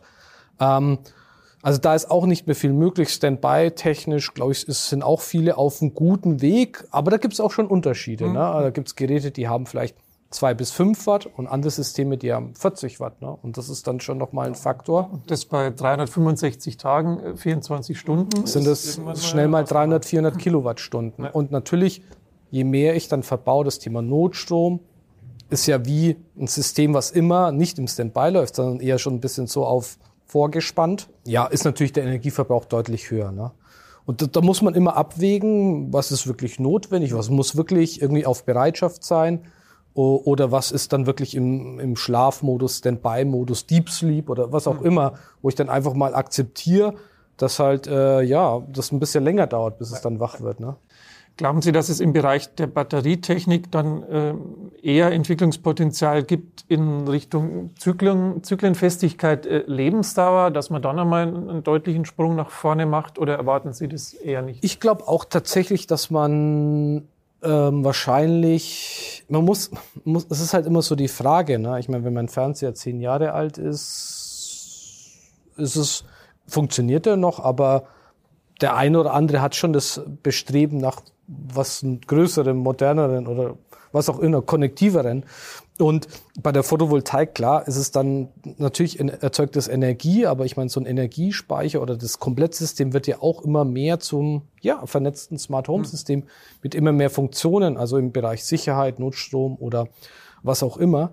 Und dadurch ähm, glaube ich schon, dass ähm, aktuell ist es schon so, wahrscheinlich wird man in 10, 15 Jahren drüber nachdenken, ob man dann wirklich mal ersetzt oder was Neues sich da anschafft weil einfach die Technologie viel weiter ist. Also Zyklenzahlen oder Preis oder, oder ja, Konnektivität zur, zur Elektromobilität oder der DC-Bus vielleicht da auch schon weiter ist. Ne? Weil ich meine, eine Wärmepumpe, eine moderne ist, hat ja auch einen DC-Motor drin. Ne? Also von, von dem her, das würde ja auch super zusammenpassen. Ähm, aber da passiert schon einiges. Ich glaube auch preislich, da ist, da ist nicht mehr so viel Luft. Aber da kann man natürlich außenrum im Komplettkonzept es noch ein bisschen effizienter und schlanker gestalten. Ja. Gut, ähm, Herr Högel, jetzt kommen wir vielleicht nochmal zum Thema Vernetzung. Die ähm, einzelnen Stränge, auf der einen Seite PV-Speicher, auf der anderen Seite die, die klassische, ich nenne es mal klassische Gebäudeautomation, Licht, mhm. äh, und so weiter. Und das äh, dritten Strang vielleicht das Thema Wärme. Die haben sich ja über viele Jahre, Jahrzehnte eher getrennt voneinander mhm. ähm, entwickelt, ähm, sowohl auf Herstellerseite als auch dann auf Seite der, äh, der, der Richter, der, mhm. der Fachhandwerker. Jetzt finden die Systeme, Stichwort Sektor, Sektorkopplung, ja auch in, in gewisser Weise zusammen auf der einen Seite. Auf der anderen Seite können sie aber noch nicht immer wirklich so, so gut miteinander. Jetzt also, mhm. ähm, aus Ihrer Perspektive müssen die, die, die Hersteller da auch noch, noch Schritte gehen und sich weiter aufeinander zubewegen und sagen wir vielleicht auch ähm, das ein oder andere Thema, was die, was die Steuerung betrifft, äh, abgeben oder, oder öffnen? Oder sind wir da schon auf einem sehr guten Niveau? Also wir sind gerade die letzten Jahre auf einem sehr, sehr guten Weg. Und das sieht man ganz gut. Wir haben vor ein paar Monaten eine Library gegründet, eine Loxon Library, also eine Bibliothek, wo nicht nur Hersteller, sondern auch Loxon Fachhändler die Schnittstellen, die sie schon für sich herausgefunden haben und quasi programmiert haben, die Wörterbücher hochladen können und anderen Partnern und Kunden zur Verfügung stellen. Das heißt, da gibt es zum Beispiel mittlerweile über 250 Modbus-Templates von Wechselrichtern oder von, äh, von Energiezählern, Heizungen, Wärmepumpen, wo ich einfach die direkt ansteuern kann. Und natürlich, äh, jeder, jeder Hersteller ist natürlich irgendwo auch bestrebt, so, dass er seine eigene Steuerung macht, alles unter einen, unter einen Hut hat, auch vielleicht eine gewisse Steuerung oder App auch verkaufen kann. Aber ich glaube, dass das, dass das eher ein bisschen dahin zurückgeht, dass wir einfach offen miteinander reden können, untereinander. Ja. Wie ist das bei Ihnen, äh, Herr Wilmerdinger? Gibt es da vielleicht auch Komponenten, wo Sie sagen, also die, die, die Steuerung bräuchte ich eigentlich äh, gar nicht, weil ich das, das Thema bei der, bei der Integration eher, eher selber in die Hand nehme? Also was wünscht man sich denn, wenn ich solche Systeme einbaue? Ist ja im Endeffekt, dass das System alles alleine regelt, dass ich möglichst wenig Wartung in das Ganze stecke oder dass ich entsprechend schnell Fehlermeldungen bekomme, wenn irgendwas nicht passen sollte. Prinzipiell in unserem Bereich ist es schon fast so, dass steuerungstechnisch alle in dem Bereich schon sehr weit sind und entsprechend da keine Lücken mehr offen haben. Okay, welche, welche Protokolle kommen da typischerweise so zum, zum Einsatz? Also sagen wir Standardprotokolle sind Modbus, TCP, IP in dem Bereich oder natürlich das IEC-Protokoll, das ja genannt ja. ist. Ja. Genau. Wenn ich vielleicht nur kurz ja. sagen darf, ist, ich glaube, dass einfach sehr viele Hersteller jetzt wieder zurück zu ihren wirklichen Kernthemen kommen. Wenn ich sage, es war so dieser Trend, dass jeder irgendwo so seine eigene App einmal gemacht hat vor, vor ein paar Jahren und da sind einfach die jetzt wieder so weit zurückgegangen, dass sie sagen, okay, ich fokussiere mich vielleicht jetzt darauf, dass ich meine Wärmepumpen baue und auf die, auf die Regelung und Technik dahinter und dass die Kompetenz der, der Steuerung, das ist eigentlich das, wo, wo wir uns als Luxon spezialisiert haben drauf, um einfach auch äh, so ein gesamtes Gebäude untereinander sinnvoll zu vernetzen, einfach, mhm. weil es dann einfach Sinn macht, gell? wenn ich sage, ich weiß alles vom Gebäude, die Temperaturen, die Anwesenheit, ähm, die Sonne, die Wettervorhersagen, dann kann ich einfach die bestmöglichen Entscheidungen treffen, also wie wenn ich jetzt drei, vier Insellösungen im Gebäude habe. Ich glaube auch, dass die Wunschvorstellung letzten Endes von jedem Privaten, wenn ich da an mich zum Beispiel denke, weiß ich nicht, es gibt ja keine Ahnung, wie viel Tausende von Apps, was man auf dem Handy braucht, weil ich einen Pool steuern möchte oder weil ich das Auto irgendwo laden möchte. Ich glaube, dass einfach auch die Bestrebung von der Loxon schon so weit ist und, und da muss ich ja wirklich sagen, Respekt in dem Bereich. Die machen die App einfach, ich habe alles im Überblick, dass ich wirklich sagen kann, ich habe nur noch eine zentrale App, wo ich aber alles steuern kann, vom Auto bis über Lüftungssteuerung bis Beleuchtungssteuerung und so weiter. Also da, ich glaube, dass das auch die Wunschlösung von den ganzen Leuten ist, ich habe alles zentral in einer App im Überblick, ob es ein Photovoltaik ist, dass ich die, die Produktionen habe, genauso wie die Statistiken, alles, wo ich im Endeffekt durch eine App, durch eine Lösung einsehen kann. Und ich glaube, es ist schon mhm. strebenswert, da in dem Bereich hinzuentwickeln.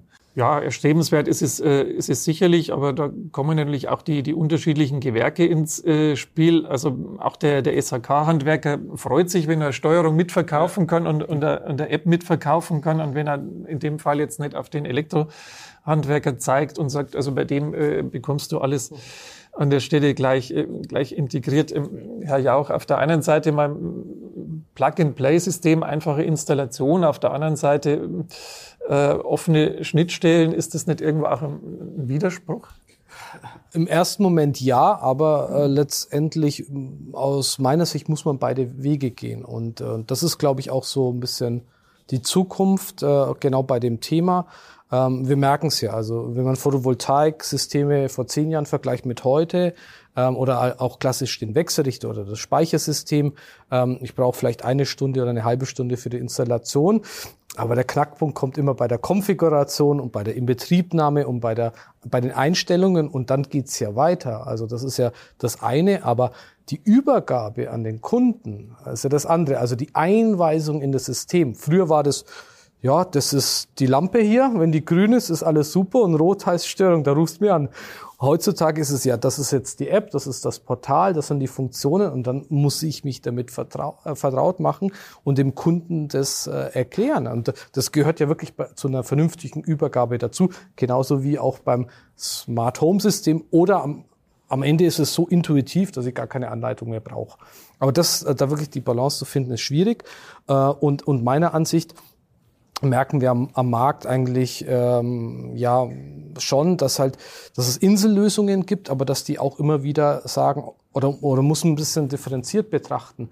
Ähm, es muss oder eine zentrale Steuerung geben ähm, und die macht tatsächlich viele Funktionen schon, aber es muss auch die Spezialisten geben. Also das heißt wirklich, ich sag's mal plakativ, wenn es jetzt eine Störung gibt bei der Photovoltaik oder bei der Ladestation, dann gibt es eine Meldung in die zentrale Steuerung und dann sagt die, da stimmt was nicht.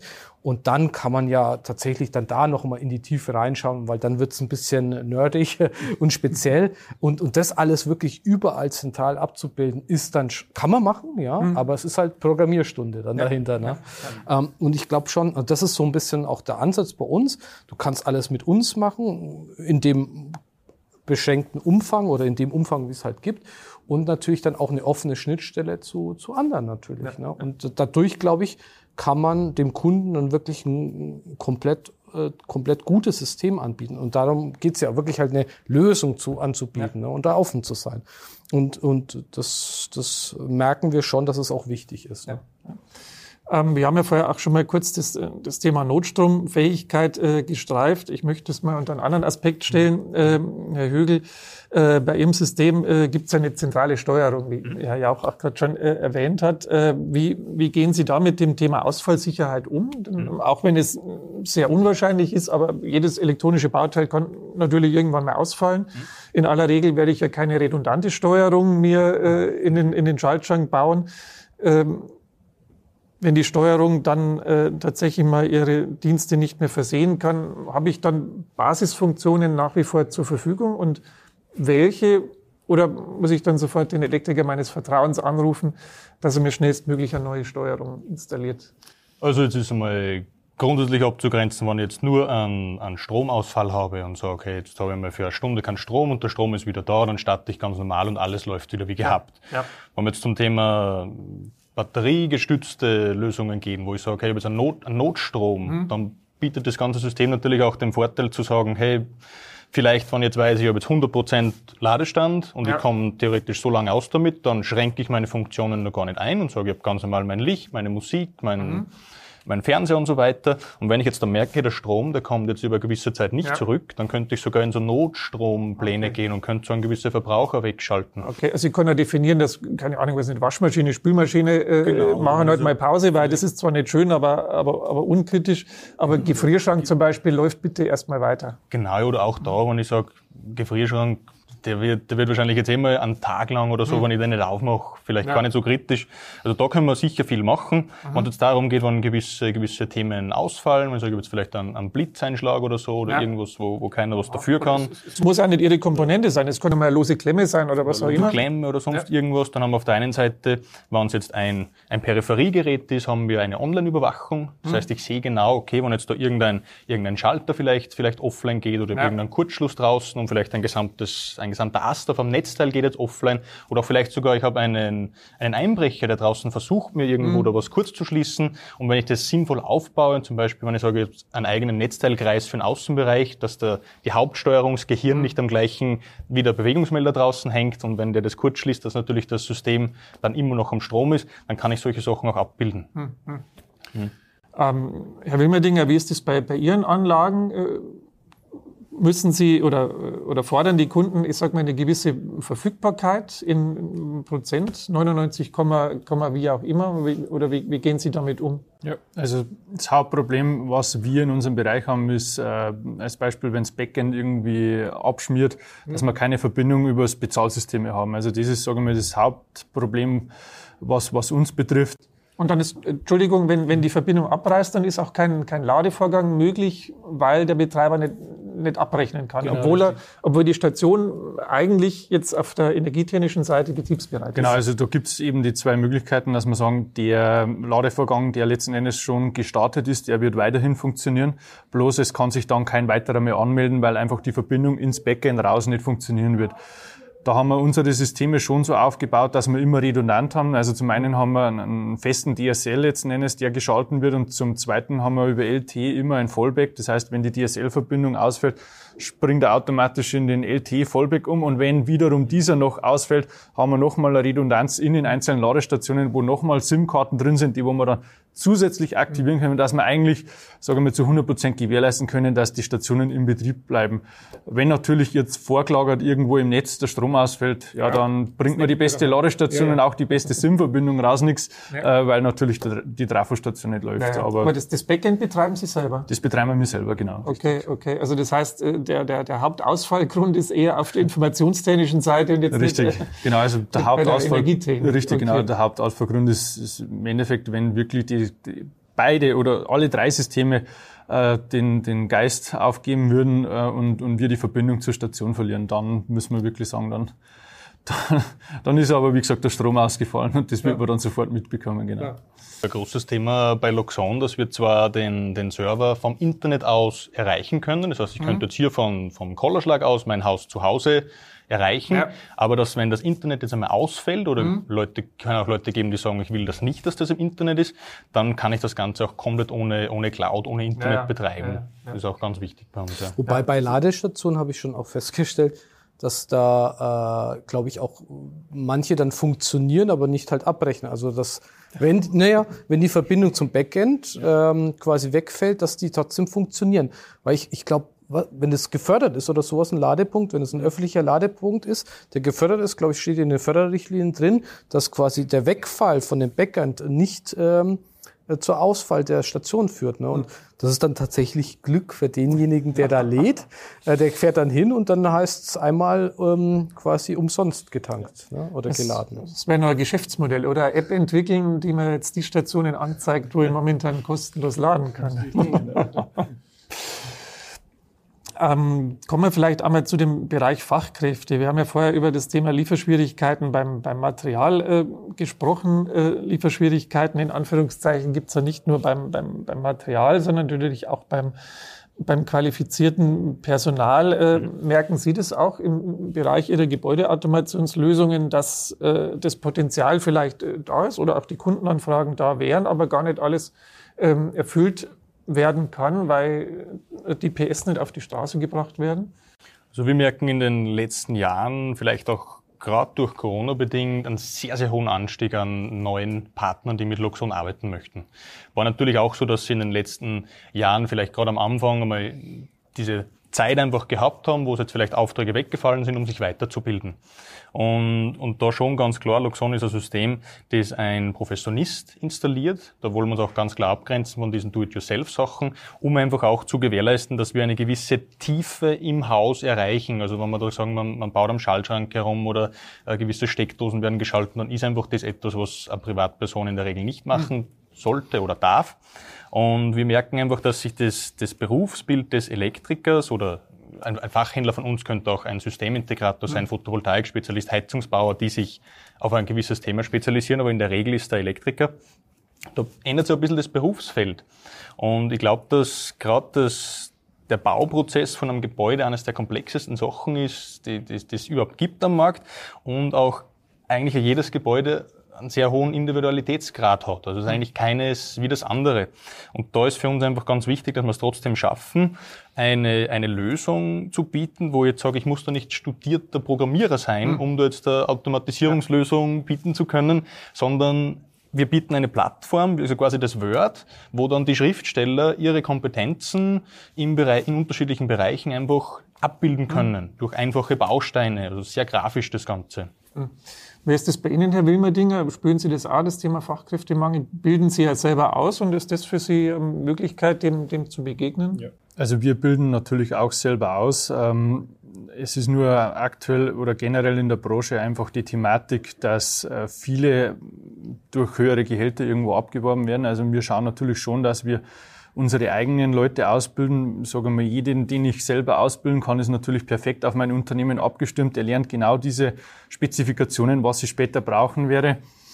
Aber natürlich kennen wir auch äh, den, den Fachkräftemangel sehr stark. Ähm, wir haben ja, sagen wir, in Verbindung mit der, mit der Bramel GmbH ein Installationsunternehmen, da merkt man schon, dass das Berufsbild ähm, Elektriker einfach sich ein bisschen im Wandel befindet. Einfach da hingehend auch nicht mehr so verstärkt das Personal zu finden ist, weil natürlich viele Firmen bei uns in der Nähe sind, die entsprechend äh, in dem Bereich unterwegs sind. Wie es bei uns ist äh, in der E-Mobilität, da brauche ich absolute Experten, weil sich einfach der Bereich so, so schnell ändert und so schnelllebig ist. Und die kosten natürlich, ist klar. Also da muss ich natürlich irgendwo schauen, erstens einmal das Personal zu finden. Also da sprechen wir ja irgendwo Qualifikationen, Meister, Techniker, teilweise ja Ingenieursleistungen. Und die haben alle Arbeit. Also die guten Leute, die, die finden wir aktuell nicht auf dem Markt. Und da, da sieht es schwierig aus, ja. Ja, wenn Sie sagen absolute Experten, dann sprechen Sie ja eher über die Weiterbildungsmaßnahmen, weil in, in der Erstausbildung ist es natürlich Thema, aber ja, ja nur eines unter, unter sehr vielen. Das heißt, Sie, Sie schicken Ihre Leute dann, dann auf äh, ja, Schulungen. Genau, richtig. Also unsere Techniker, die draußen sind, die müssen natürlich irgendwo Schaltberechtigung bis 36 kV haben, weil die die Stationen in Betrieb nehmen, ja. teilweise Wartungen machen müssen. Äh, dann sind es teilweise komplexe Netzberechnungen, was wir brauchen. Also da bin ich ja rein im Ingenieursbereich. Ähm, also da braucht man definitiv Qualifikationen, auch was Loxon betrifft. Ich brauche Programmierer, die die Programmiersprache kennen, die das schon mal gesehen haben. Nicht, dass ich irgendjemand rausschicke, äh, der steht dann dort und weiß überhaupt nicht, was er machen muss, sondern da braucht man definitiv Experten in dem Bereich, die sich mit der Materie befassen und auch mit der Materie auskennen. Als Beispiel, ähm, ist in der Immobilität einfach so, dass so viele Faktoren eine Rolle spielen. Ich habe zum einen die Wallbox, die ja vorgibt, was die Ladeleistung letzten Endes ist, ist eine 22 kW Box, äh, kW Wallbox, ist eine 11 kW Wallbox. Dann kommt aber die nächste Thematik, Kunde ruft an und sagt, hey, ich habe mir 22 kW Wallbox gekauft, ich kann aber nur mit 7,4 kW laden. Was ist denn los? Eure Wallbox funktioniert. Liegt am ja, Auto. es liegt am Auto oder, oder als Beispiel das größte, die, die, die größte Problematik ist teilweise Ladekabel, was ganz viele Kunden nicht wissen. Es ist in den, in den Autos standardmäßig, ist ein einphasiges Ladekabel drin, das teilweise nur 16 Ampere laden kann. Ja, dann lädt er nur mit 3,4. Ja, warum lädt, lade ich nur mit 3,4? Was ist denn los? Bis man dann die ganze Fehlerkette durchgeht ja. letzten Endes, wo wirklich, wo sitzt der Fehler? Ist es Last Management, das abriegelt, weil die Energie nicht zur Verfügung steht? Ist es Kabel? Ist die Wallbox, wo nicht funktioniert? Ist eine Phase ausgefallen? Und, und, und. Da brauche ich definitiv Experten, die einfach Ahnung von der Materie haben und die dann entsprechend den Kunden auf die Fehler hinweisen und beraten können. Ja. Ähm, wie gehen Sie damit um? Äh, schulen Sie dann Ihre Installationspartner ja. entsprechend? Oder äh, gibt es sogar irgendeine Art von, von Zertifizierung, die ich äh, mitbringen kann oder, oder auch muss? Genau, also letztendlich, wir versuchen es in, in, in verschiedenen Richtungen zu machen. Also natürlich das Einfachste und Effizienteste ist, wenn dein Produkt so einfach ist, dass es jeder kann. Ne? Also von der Installation oder Inbetriebnahme. Und da, äh, das ist schon einfach wirklich so ein, so ein wichtiges Thema, einfach dieses, ja, man, man kennt es ja irgendwie aus dem Privatbereich mit irgendeinem neuen technischen Gerät oder einer App. Ähm, und ich meine, da ist ja State of the Art, dass es keine Anleitung gibt zur App oder selten. Oder wenn, wenn du eine Anleitung zu einer App hast, dass der als Entwickler was falsch gemacht. Also dieser nicht Trend, aber das ist schon ja Stand der Technik, dass du eigentlich Produkte aktuell so baust. Also von der Inbetriebnahme her. Äh, natürlich klar Anleitungen wissen wir ja am besten auf einer Seite oder eine Schnellanleitung ist auch meistens schon zu viel. Ähm, da äh, in der Richtung, aber natürlich wirklich Training, Training, Training. Und alle Kanäle, also von Webinare, aber auch ähm, Medien nutzen wie YouTube und da Videos reinstellen. Äh, oder auch, ja, Podcasts. Ähm, ich meine, manchmal ist man halt eine Stunde unterwegs zur Baustelle. Da kann ich mir kein YouTube-Video anschauen. Vielleicht, aber ein Podcast könnte ich mir anhören, wo ich dann wo dann die wichtigen Schritte vielleicht besprochen werden. Das geht jetzt vielleicht weniger bei einer Software oder beim Programm, was ich umsetzen muss, aber bei der Installation, wenn es da paar Kniffe gibt, ne, mit ja, die richtigen Kabellängen oder Abstände, ne, das hat man vielleicht dann schon dann nochmal im, im, im, im Kopf. Ähm, und ja, trainieren, trainieren, äh, Leute schulen. Und ich meine, klar, da hat uns natürlich die, die, die Zeit, die letzten zwei Jahre geholfen, dass halt viel digital passiert. Ne? Und dadurch ist man auch effizienter. Klar fehlt einem das Persönliche, aber eigentlich die Reichweite, dass du, du kriegst wirklich online sehr schnell Leute trainiert. Und das mhm. ist schon wichtig. Und ja, wir setzen auch so auf so Zertifizierungsprogramme, wobei eigentlich sagen wir, unser Produkt muss so einfach sein, ja. dass ich das ohne ein wirklichen Zertifikat oder diesen, diesen Drang da äh, habe, ähm, umzusetzen oder zu installieren. Ja. Ja, gerade aus dem, aus dem Heizungsbereich kennt man ja das Stichwort Werkskundendienst, mhm. äh, wo man natürlich argumentieren kann, es unterstützt den, den Installateur vor Ort. Auf der anderen Seite ist es nicht vielleicht ein Zeichen dafür, dass die Systeme zu komplex sind, so dass sie der Richter vor Ort gar nicht mehr handeln kann? Ja, das auf jeden Fall. Also ja, finde ich auch immer noch so ein äh, witziges Wort, Werkskundendienst. Äh, gibt's bei uns definitiv nicht. Ähm, eigentlich sind die Systeme so aufgebaut, dass die wirklich, wenn die ordnungsgemäß installiert sind, dass die funktionieren. Ähm, was wir auch machen können, natürlich aus der Ferne mit der Erlaubnis vom Kunden dann nochmal das System überprüfen. Und da ist bei uns schon auch das Thema wichtig, dass wir wirklich aus der Ferne sehr gut überprüfen, aber auch wenn jetzt vielleicht irgendwas nicht perfekt eingestellt ist, da nochmal eingreifen können und dass da keiner hinfahren muss. Also da nochmal diese Sicherheit.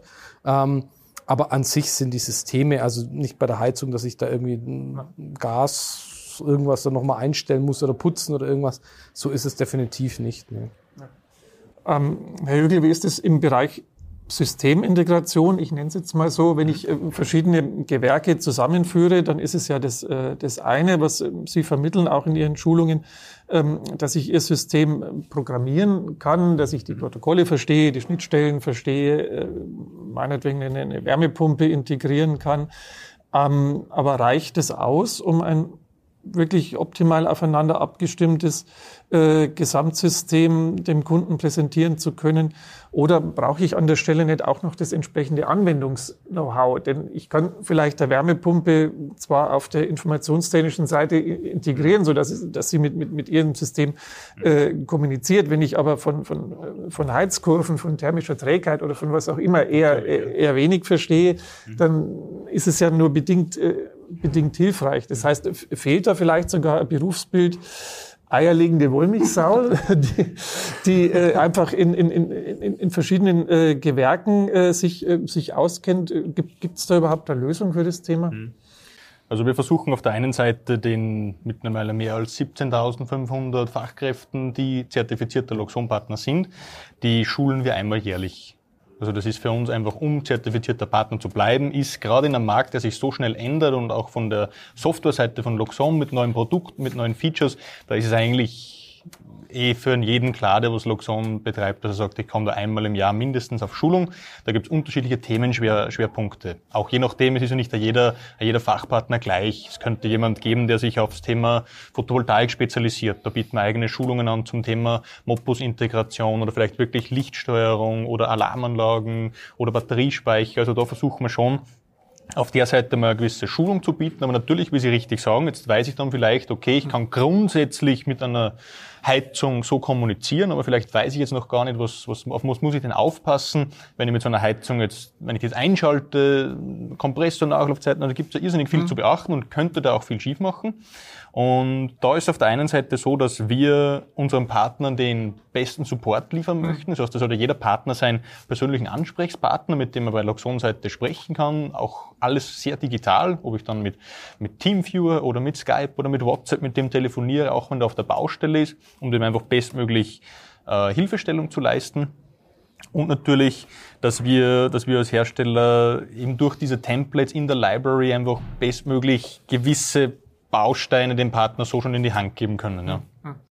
Wie ist das bei Ihnen, Herr Wilmerdinger? Haben Sie diese eierlegenden Wollmilchsäue oder haben Sie dann, sagen wir, Spezialisten, die, die einen kennen sich jetzt im, im Bereich IT aus, die programmieren das Backend, äh, die anderen haben, wie Sie es vorher genannt haben, die, die Schaltberechtigung äh, machen eher die, die energietechnische Seite oder gibt's äh, gibt's da Kolleginnen und Kollegen, die wirklich da breit aufgestellt sind? Nein, also es ist definitiv so, dass man da einfach in zu starken Experten Einstellungen reingehen, was das betrifft. Also ich komme ja heutzutage um einen Systemadministrator oder Programmierer nicht mehr drumherum, weil einfach die Komplexität von der ganzen Ansteuerung ja immer tiefgreifender wird.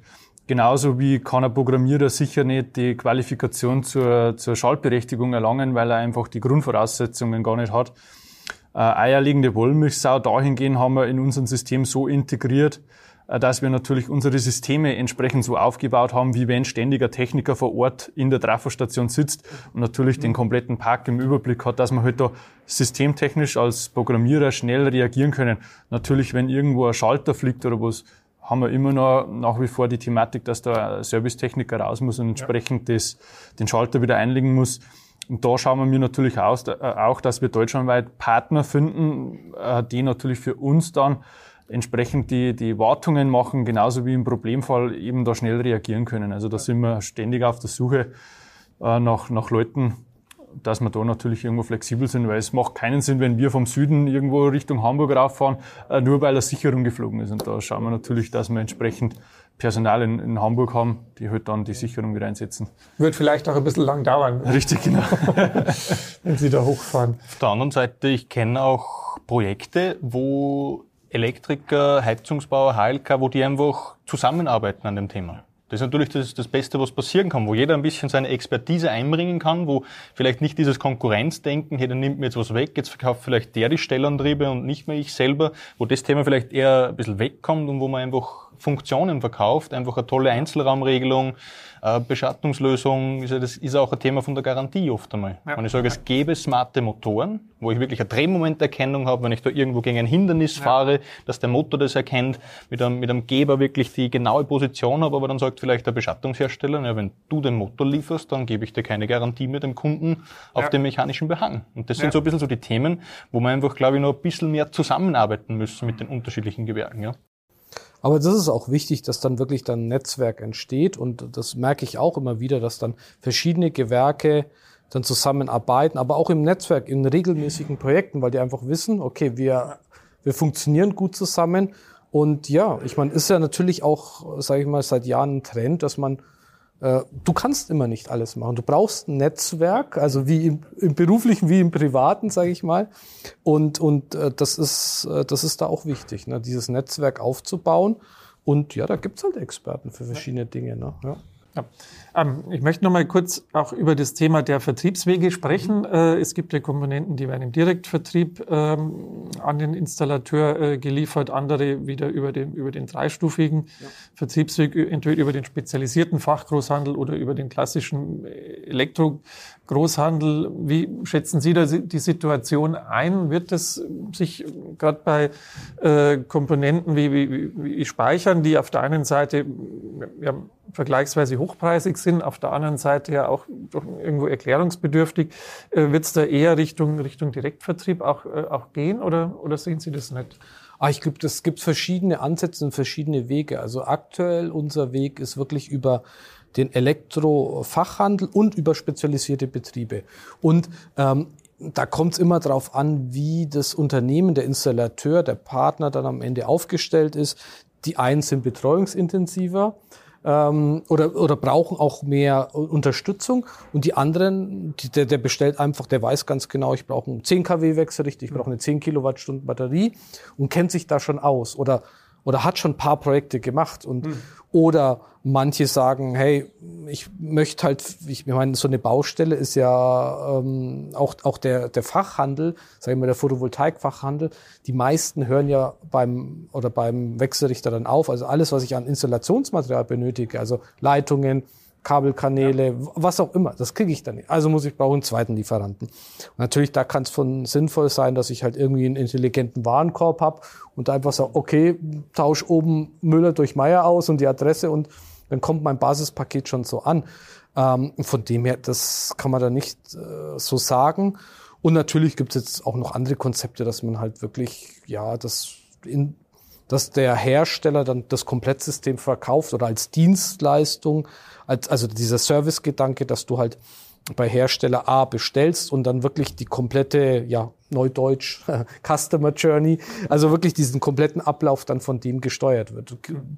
Beobachten wir auch unterschiedliche Konzepte. Ne? Aber immer braucht man den Fachhandwerker. Ne? Das, also, äh, und die nötigen Qualifikationen. Ja, ja. Das ist richtig. Wobei auf der anderen Seite ja der Fachhandwerker heute ja auch äh, zwingend und, und kontinuierlich den, den, den Hersteller braucht. Wir haben ja vorher darüber gesprochen, jeder hat seine eigene App oder hat, hat ein Backend oder, oder was auch immer. Es ist ja mit der Lieferung der Hardware nicht, äh, nicht getan, sondern auch die, äh, die Software muss ja über, über 10, möglicherweise sogar 20 Jahre funktionieren. Ist das auch ein Kriterium, das man berücksichtigen sollte? Bei der Auswahl entscheide ich mich für, für Hersteller A oder Hersteller B. Ist natürlich schwierig zu prognostizieren. Wie, wie soll ich einschätzen, wie, wie, wie pflegt der Hersteller sein, sein System über die nächsten ja ähm, Jahrzehnte, aber gesetzt den Fall, ich könnte es irgendwie einschätzen, wäre das ein wichtiges Kriterium? Auf jeden Fall, wobei da gibt es zwei unterschiedliche Ansätze. Ne? Sage ich mal den traditionellen Weg, wo ich einfach sage, oder never touch a running system, ne? also einmal installiert und eine Firmware aufgespielt und die läuft halt dann 20 Jahre. Und der andere Ansatz ist halt immer mit ja Over-the-Air-Updates, großes Wort, also dass halt wirklich aus der Ferne in regelmäßigen Abständen neue Funktionen Stabilitäten in, ins System reinkommen. Also die zwei Ansätze gibt's. Wir verfolgen Ansatz zwei. Ähm, und natürlich musst du da halt regelmäßig Updates liefern und, und die müssen aufgespielt werden. Und da geht's halt darum, wirklich halt einen, angenehmen Ablauf zu haben. Also im Idealfall, dass es der Endkunde selber machen kann und selber bestimmen kann, will ich das, will ich das nicht. Hm. Und ich meine, man muss immer, also man muss immer da beachten, letztendlich ähm, im Bereich Photovoltaik für Residential baut man am, oder übergibt man irgendwann die Anlage zum Endkunden, die gehört dann dem oder dem Hausbesitzer. Und für, auf, der muss bei uns im Fokus sein. Ne? Also in, der, in dem kompletten Produkt. Ne?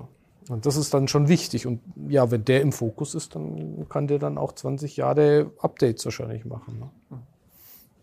Ähm, Updates ist bei Ihnen sicherlich auch ein großes ähm, Thema, ähm, Herr Högel. Ist das für den Installationspartner auch ein, ein Geschäftsmodell? Ähm, Updates vielleicht noch nicht, aber irgendwann mal das Thema zusätzliche äh, Servicedienstleistungen? Oder ist es so, dass das dann ein Geschäft ist, das Sie mit dem, äh, mit dem Endkunden betreiben? Also wir reden ja sehr viel vom Endkunden, auch wenn man auf der Website von, von uns unterwegs ist. Die ganzen Funktionsbeschreibungen und so ist es sehr endkundenlastig. Aber unser Kunde ist ja eigentlich der Fachhändler, der Installateur. Und wir haben auch schon eigentlich seit Anbeginn der Loxon-Zeitrechnung, wenn man so sagt, haben wir den zweistufigen Vertrieb. Also bei uns gibt es auch keinen Großhandel dazwischen, mhm. sondern wir wollen einfach wichtig, äh, für uns ist wichtig, den direkten Draht zum Elektriker, zum Installateur zu haben, um mit dem direkt eng zusammenzuarbeiten, um tolle Lösungen zu erzielen. Bei uns gibt's auch, also wir sehen das, so wie die Firma Huawei, wir sehen das auch so, ein, ein System muss eigentlich dem, mit dem Haus, ein Hausleben lang funktionieren, aber auch mitwachsen die ganzen Endgeräte ändern sich. Wenn ich sage, wer hat heute noch äh, ein acht Jahre altes äh, Handy, wo vielleicht nur irgendeine Handyversion von irgendwann installiert ist, eine Android-Version 6 oder so, dann irgendwann muss ich natürlich softwareseitig Anpassungen machen oder kommen neue Handys dazu, möchte ich ja trotzdem noch auf mein System zugreifen können. Also da, dass das System mitwächst, ist schon ganz wichtig. Da gibt es dann unterschiedliche Möglichkeiten. Man könnte das, das Update natürlich äh, als Fachkraft per Ferne oder auch vor Ort aufspielen das geht. Mittlerweile kann ich es auch von der App aus selber starten, wenn ich das möchte. Und die Berechtigungen habe ich natürlich. Und das Geschäftsmodell des, des, des Elektrikers, das hat sich ein bisschen geändert, merke ich. Also ich arbeite damit, ich selber mit über 600 Firmen von der ganzen Welt zusammen, also Fachbetrieben. Und eine Sache haben alle erfolgreichen Partner gemeinsam. Die sind ein bisschen weggegangen von dem Stücklistenverkauf, dass ich jetzt klassisch anbiete, okay, du kriegst in einem Wohnzimmer äh, einen Wechselschalter oder eine Kreuzschaltung und zwei Lichtauslässe und vielleicht eine Steckdose und einen Netzwerkanschluss. Und äh, vielleicht gibt es jemanden, es gibt ja immer jemanden, oder, der was das Gleiche ein bisschen billiger macht. Oder? Und die gehen jetzt weg von dem und die verkaufen wirklich das, was der Endkunde auch bekommt und dann auch wirklich versteht in Funktionen. Und da macht es einfach keinen Sinn, dass ich sage, ich verkaufe jetzt einen Miniserver und eine Modbus-Extension und einen Dimmer-Extension und eine Relais-Extension, weil die meisten Endkunden mit dem ja. einfach auch gar nichts anfangen können. Ja. Wenn ich auf der anderen Seite äh, eine sonnenstandsgeführte Beschattung verkaufe, die genau dann beschattet, wenn auch die Sonne an dem Fenster steht, die sogar die Lamellen an die Sonne ausrichtet, damit es nie komplett finster ist im Raum, sondern wirklich mhm. immer schöne Beleuchtung ist, aber die meiste Hitze draußen ist und das als Funktion verkaufe, dann ist einfach das was anderes, als wenn ich sage, okay, ich verkaufe jetzt zwei Relais für Beschattungsmotor ja. auf ab. Ja. Und das ist so ein bisschen die Entwicklung, die ich sehe, dass einfach der Endkunde, also der Elektriker, da gibt es den blöden Spruch von mir, so der Elektriker ist ja ein gottgleiches Wesen, der Herr über Licht und Schatten, oder? Und ein bisschen wieder zurück zu dem, zu dem, dass der Elektriker einfach wirklich wieder sein Know-how, das er, das er hat, ins, ins Gebäude verkaufen kann. Und wenn wir jetzt beim Thema Endkunden sind, wie lange behält man sich denn eine Elektroinstallation? Das frage ich immer ganz gern. Wie, wie, wie, lange behält man sich die Küche? Ja, zehn Jahre, der Mann sagt meistens, ja, 15 Jahre, 20 Jahre. Badezimmer dasselbe, oder? Das hat irgendwo eine Lebenszeit. Aber eine Elektroinstallation, das sollte eigentlich eine Generation lang ja. oder, oder ein Hausleben lang im besten Fall, sollte man da gerüstet sein. Und einfach wieder diesen Stellenwert der, des Elektrohandwerks, der Funktionen, auch der Themen, ja. Energiemanagement, das kommt immer mehr. Ja. Herr Wimmerdinger, wie ist das bei Ihnen? Ich vermute mal, Servicegeschäft ist nicht ganz, ganz unerheblich. Das heißt, mit der Installation ist es in aller Regel ja wahrscheinlich nicht abgeschlossen. Wenn Sie sagen, Sie betreiben das, das Backend, dann ist das ja sicherlich ähm, eine langfristige Geschichte. Ist auch der, der, der technische Service dann grundsätzlich bei Ihnen oder macht das ja. teilweise dann auch der, der Kunde selber, weil er vielleicht eigenes Personal hat? Ja, das kommt ganz darauf an, was letzten Endes der Kunde für ein Paket kauft. Also wir haben da unterschiedliche Pakete kreiert, die letzten Endes von der Kunde möchte das alles selber machen. Das heißt, er bekommt von uns nur die Wallbox installiert und wir machen die erste Inbetriebnahme genauso wie die erste Wartung bis über 360 Grad Lösung. Wir machen alles von Updates aufspielen bis, wenn irgendwelche Störungen auftauchen, wir schicken sofort Techniker raus. Also da gibt's prinzipiell bei uns alles. Ähm, wir machen das letzten Endes so, dass wir ähm, Fachpartner zertifizieren, ähnlich wie es Loxon macht. Das heißt, die können dann bei uns, werden die geschult durch unser Personal ähm, die bekommen dann einen Zugang zu unserem Online-Shop letzten Endes. In diesem Online-Shop haben wir's, machen wir es wir den, den Fachpartner natürlich auch wieder einfach, weil so eine Ladestation kann ich in tausend verschiedenen Konfigurationen ähm, mir rauslassen, wie ich die brauche. Und wir gehen daher und, und bereiten letzten Endes den Fachpartner schon so weit vor, dass wir sagen, was brauchst du? Du brauchst, ich möchte jetzt eine DC-Station, ich soll so und so viel Ladeleistung haben, ich möchte jetzt den Anschluss haben und und und. Und am Schluss wird der letzten Endes schon eingeschränkt in seiner Auswahl, dass er wirklich zu 100 Prozent weiß, das ist das Produkt, was ich dann später beim Endkunden benötige. Und so ist unser äh, Ansatz.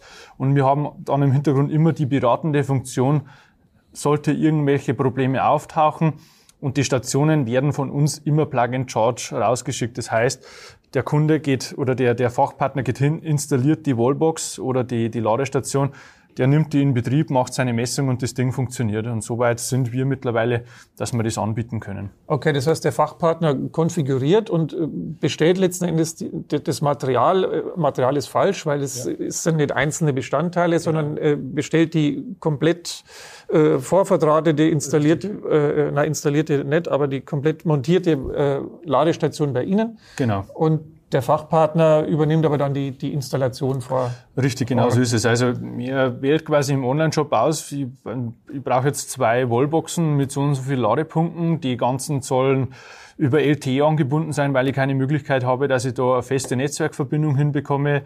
Ähm, ich brauche Lastmanagement und und und. Das kann er alles konfigurieren und am Schluss spuckt ihm quasi das Programm aus. Du brauchst jetzt genau diese Komponenten mit diesem Lastmanagement. Das werden dann die Komponenten rausgeschickt zum Fachpartner mit den ganzen Anleitungen, mit Montagehinweisen, wie er es machen muss.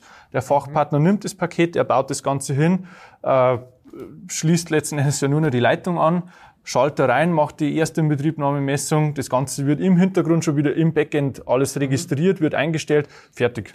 Das war's. Okay, das, das heißt, der Fachpartner selbst muss vom Thema Elektromobilität eher wenig Ahnung haben. Also Richtig. wenig ist vielleicht falsch. Also ein bisschen Grundkenntnisse natürlich schon. Und er ja. muss jetzt äh, äh, eben wissen, wie man die, äh, wie man die Anlagen dann, dann installiert. Aber er muss sich mit dem ganzen Thema. Lastmanagement und, und, und ja. Abrechnungssysteme und so weiter überhaupt nicht Nö, auseinandersetzen. Da müsste sie im Endeffekt gar nicht auseinandersetzen, sondern für uns ist es einfach so, dass wir hergehen und brechen wir das so weit darunter, dass ja wirklich jeder Elektriker hinschrauben kann, egal was für Qualifikationen. Im Endeffekt ist ja eine Wallbox nichts anderes wie eine, wie eine intelligente Steckdose. Ist ja nicht mehr. Und die kann ja jeder hinschauen. Also Steckdose hat ja jeder Elektriker oder C-Steckdose hat ja jeder Elektriker schon mal montiert.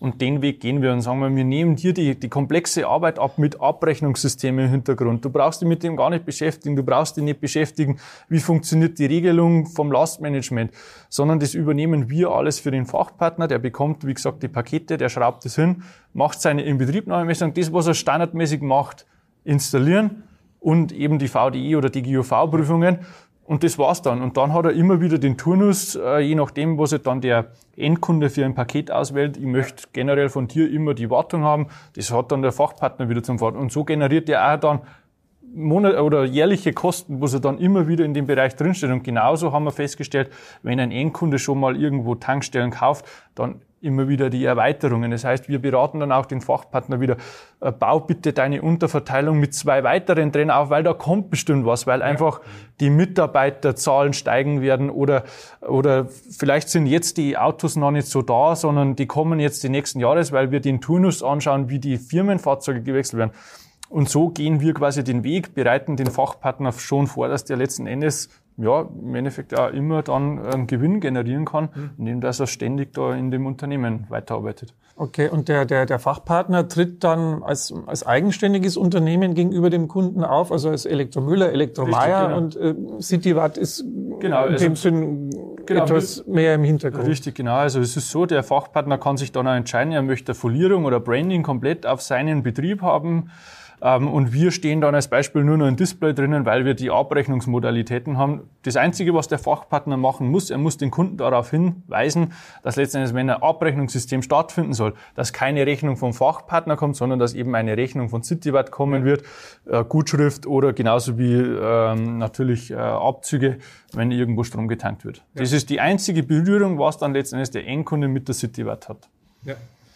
Ähm, ich möchte nochmal auf das äh, Thema der, der Heimspeicher zurückkommen und auch auf das Thema der Notstromfähigkeit, das wir vorher schon kurz äh, gestriffen haben. Man, e-, exakte Zahlen gibt's nicht, aber wenn man Schätzungen glauben darf, sind momentan so vielleicht 15 bis 20 Prozent der Systeme notstromfähig. Äh, glauben Sie, dass das äh, zunehmen wird, äh, vielleicht auch vor dem, vor dem Hintergrund der aktuellen politischen Situation? Ähm, die, die Stromversorgung ist zwar vermutlich die Energieform, die als letztes äh, gefährdet sein dürfte, aber trotzdem auch da sind wir wieder bei dem Thema Gefühl, das wir vorher schon äh, gestreift hatten. Also wird, wird das äh, ein Trend sein der nächsten Jahre, Notstromfähigkeit? Ähm, ja, das auf jeden Fall schon. Also grundsätzlich ist es ja schon so, dass wir in Deutschland ein super stabiles Netz haben. Ich kenne die genauen Zahlen nicht, aber irgendwas fünf bis zehn Minuten. Ja, ein paar Minuten. Also wenn man, Minuten wenn man selber zurückdenkt, wann ist das letzte Mal der Strom länger weg gewesen als vielleicht fünf Sekunden, da glaube ich, muss man schon gut nachdenken. Ja, ja. Und es gibt natürlich aber Regionen, die sind da ein bisschen stärker betroffen oder durch Ereignisse wie Unwetter oder sowas, ne, muss man natürlich dann auch differenzieren. Aber äh, da kommt wieder das, was Sie schon mal gesagt haben, das Gefühl, denn wenn ich schon die Energieerzeugung habe, die Energiespeicherung habe, da möchte ich auch dann wirklich halt diesen letzten Schritt, dann diese, diese Inselanlage oder wirklich auch diese Notstromversorgung nochmal machen. Und da merken wir auch schon, dass da auch technologisch einfach was vorangeht und natürlich, dass die, dass diese Umsetzung oder die Preise dann für so Notstromsysteme deutlich günstiger werden. Teilweise rutschen sie schon standardmäßig in den Wechselrichter rein. Das macht den Wechselrichter dann ein bisschen teurer, aber ähm, letztendlich der Kundenwunsch ist dann da, aber ja, merken wir schon. Also wir, ich glaube, bin mir ziemlich sicher, dass diese Zahlen in den nächsten Jahren auf ja, sich verdoppeln, 30, 40, 50 Prozent. Okay, okay. Können Sie eine Größenordnung nennen, mit welchem Zusatzinvest man dazu zu rechnen hat? Vielleicht nicht unbedingt in, in, in Euro, aber verglichen mit einem, mit einem konventionellen Speicher, in, ist abhängig dann von der Speichergröße in, in Prozent? Ähm, das kommt wirklich drauf an, je nach Konzept, was du verfolgst als, als Hersteller. Da ist es von, das ist wirklich schwierig von, von sage ich mal, 10% bis hin zu 100%. Das ist alles möglich. Ne? Also kostet eine Notstromvariante das Doppelte, so ungefähr, weil ich halt eine Umschaltbox brauche, eine Netztrennung brauche, mhm. dann halt meine Normen einhalten muss. Ähm, oder bis hin zu wirklich halt ein kleiner Aufpreis, weil ich halt irgendwie nur noch einen zusätzlichen Schalter benötige. Ne?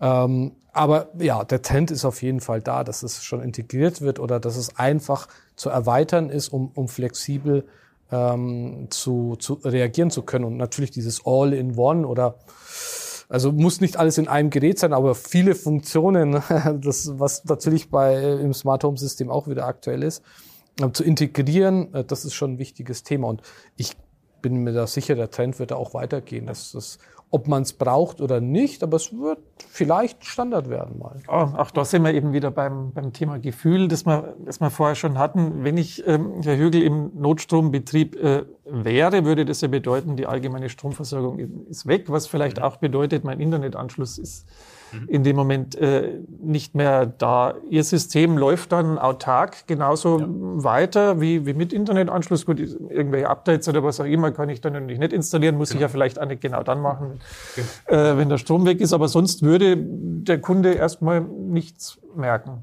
Genau, also der Kunde merkt von dem her gar nichts. Das heißt, gewisse Funktionen wie Wettervorhersagen oder Updates oder Fernzugriff ja. natürlich ja. habe ich nicht mehr.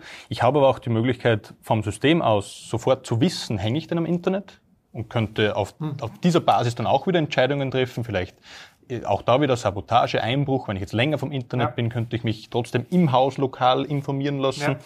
Ja. Äh, auf der anderen Seite wichtig zu wissen, sind wir gerade im batteriegestützten Betrieb oder mhm. sind wir im Netzbetrieb? Das muss ich ja auch als, als Loxons, also als Gebäudesteuerungssystem wissen. Und dann kann ich unterschiedlich reagieren. Eben mhm. vielleicht, wie, wie, gesagt, vielleicht am Anfang, wenn es nur kurze Stützzeiten sind, vielleicht brauche ich gar nichts machen. Ich brauche mich im Komfort nicht einschränken. Aber wenn ich dann merke, auch da wieder die Schnittstelle, geht die Batterie jetzt runter, weiß ich das wie lange habe ich noch, um dann ab gewissen Stufen zu sagen, hey, vielleicht bei der Hälfte, naja, jetzt muss ich aber schauen, wer weiß, wie lange es noch so anhält, reduziere ich meine, mhm. meine, meine Themen. Ja. ja.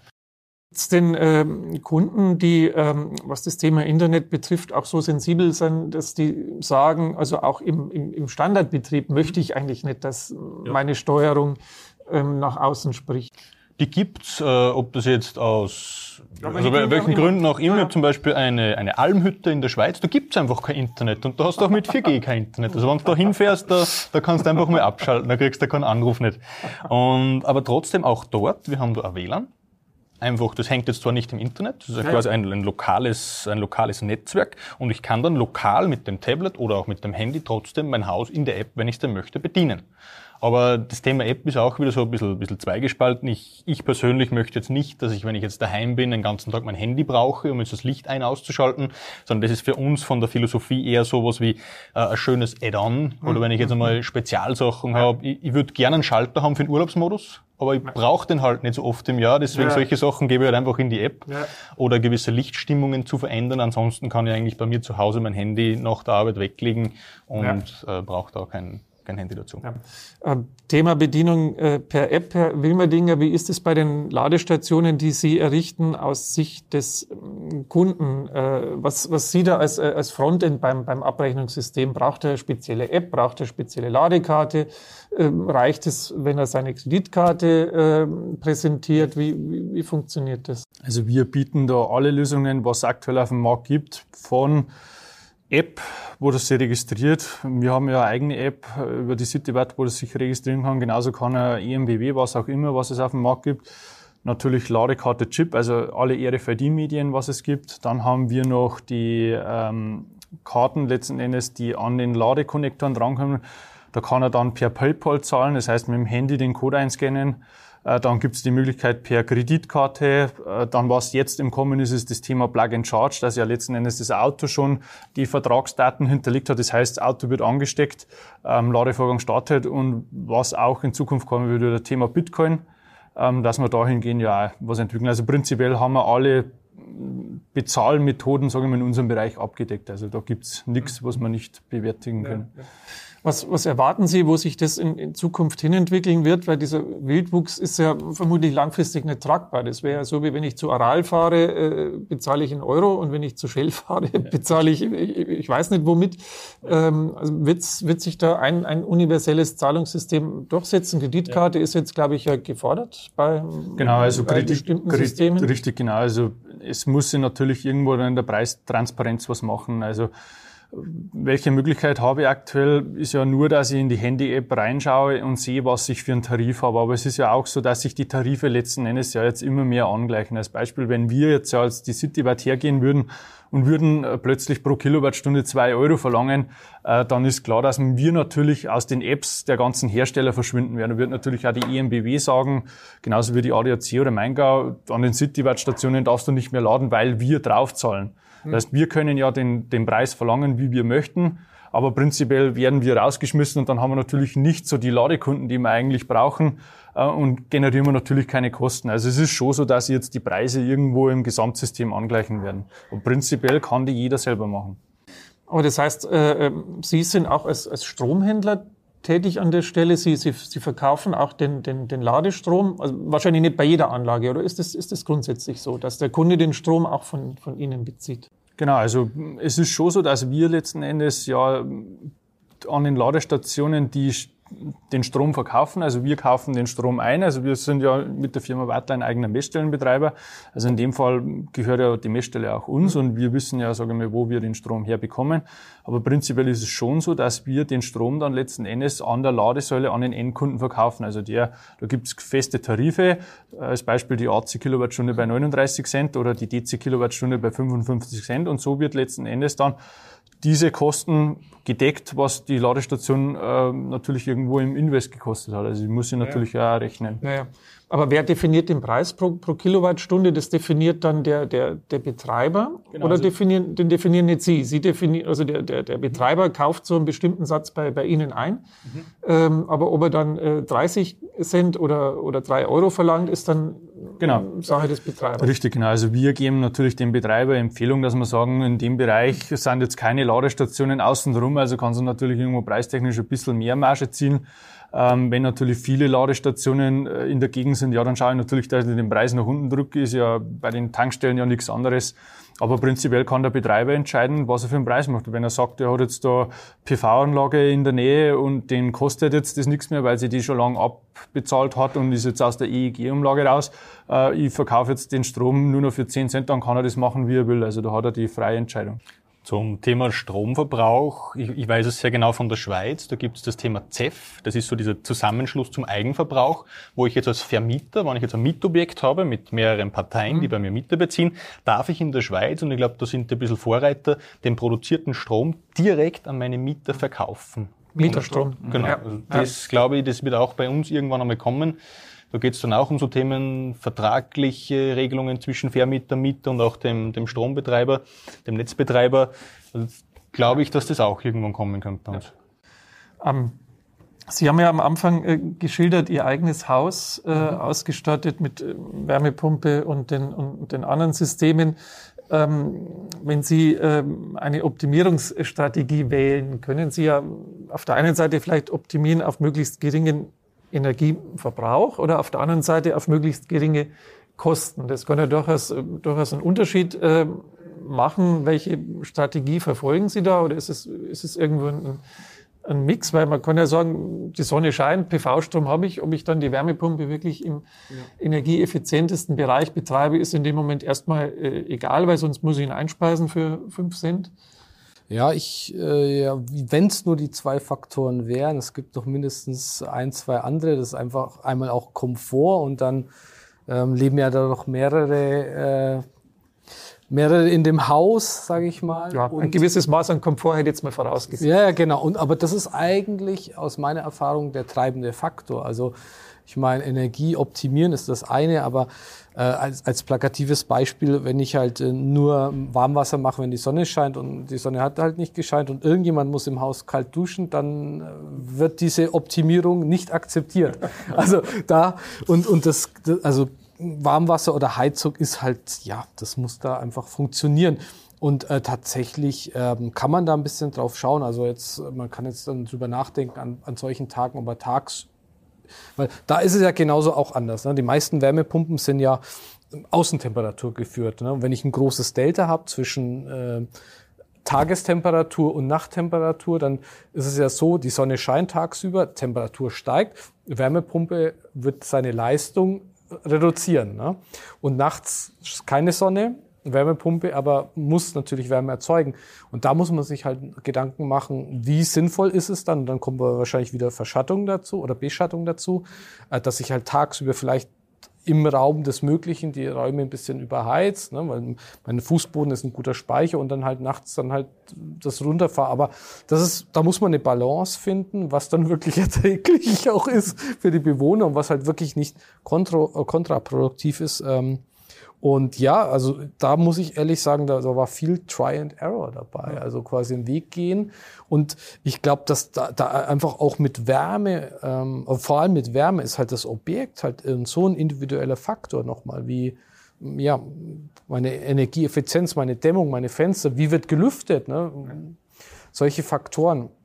Ähm, genauso auch Brauchwasser, wann wird gebadet, geduscht. Also es sind so viele Faktoren und, und, da, und da muss ich natürlich, kann ich eine Logik reinbringen oder ich automatisiere es oder mache mit Präsenzmelder oder mit Zeitplänen oder was auch immer. Und ich glaube da eigentlich, ähm, dass, dass der, der, der Nutzer individuell dann nochmal eingreifen kann, schnell. Also ich glaube, zum Beispiel ist der Automatikdesigner, äh, dass ich dann wirklich sage, okay, das funktioniert bei mir nicht so gut, ich, ich kann das schnell mal ändern. Ne? Temper also Temperaturen oder Uhrzeiten oder Verhalten verändern, das ist dann schon wichtig. Ne? Also das heißt, wie man es auch aus dem äh, gewerblichen Umfeld äh, kennt, äh, die Erstinbetriebnahme reicht bei Weitem nicht aus, sondern wahrscheinlich auch eine zweite Inbetriebnahme nicht, sondern es ist ein, ich sag mal, ein Einschwingvorgang, der vielleicht ein Jahr oder wie lange auch immer dauert und dann ist man vielleicht mal in einem halbwegs stabilen Zustand. Also für mein privates Projekt kann ich da nur sprechen. Ich glaube, da, da ist äh, bei, da drüben ein bisschen mehr Erfahrung da. Aber ich würde schon sagen, also da gibt's schon Nachjustierung. Ne? Also dass man da wirklich sagt, da muss man nochmal sich das genau anschauen und äh, man macht so eine Grundfunktion, glaube ich. Und dann, dann taucht man in verschiedene Bereiche ein und, und ähm, ja, liest sich ein und versucht das dann optimal zu machen und dann halt anzupassen. Also das ist schon, und klar, natürlich gibt es künstliche Intelligenz und was auch immer, aber ich glaube schon, dass dann der Fachexperte da immer noch eingreifen muss. Ja, ist, das, äh, ist das ein typisches Geschäftsmodell ähm, auch ähm, als, als Service-Dienstleistung äh, zu sagen, äh, lieber Kunde, jetzt schau mal, ob es funktioniert und dann äh, blicke ich nochmal drauf, also nach, drei Monaten, nach sechs Monaten oder du gibst mir, gibst mir Feedback. Mhm.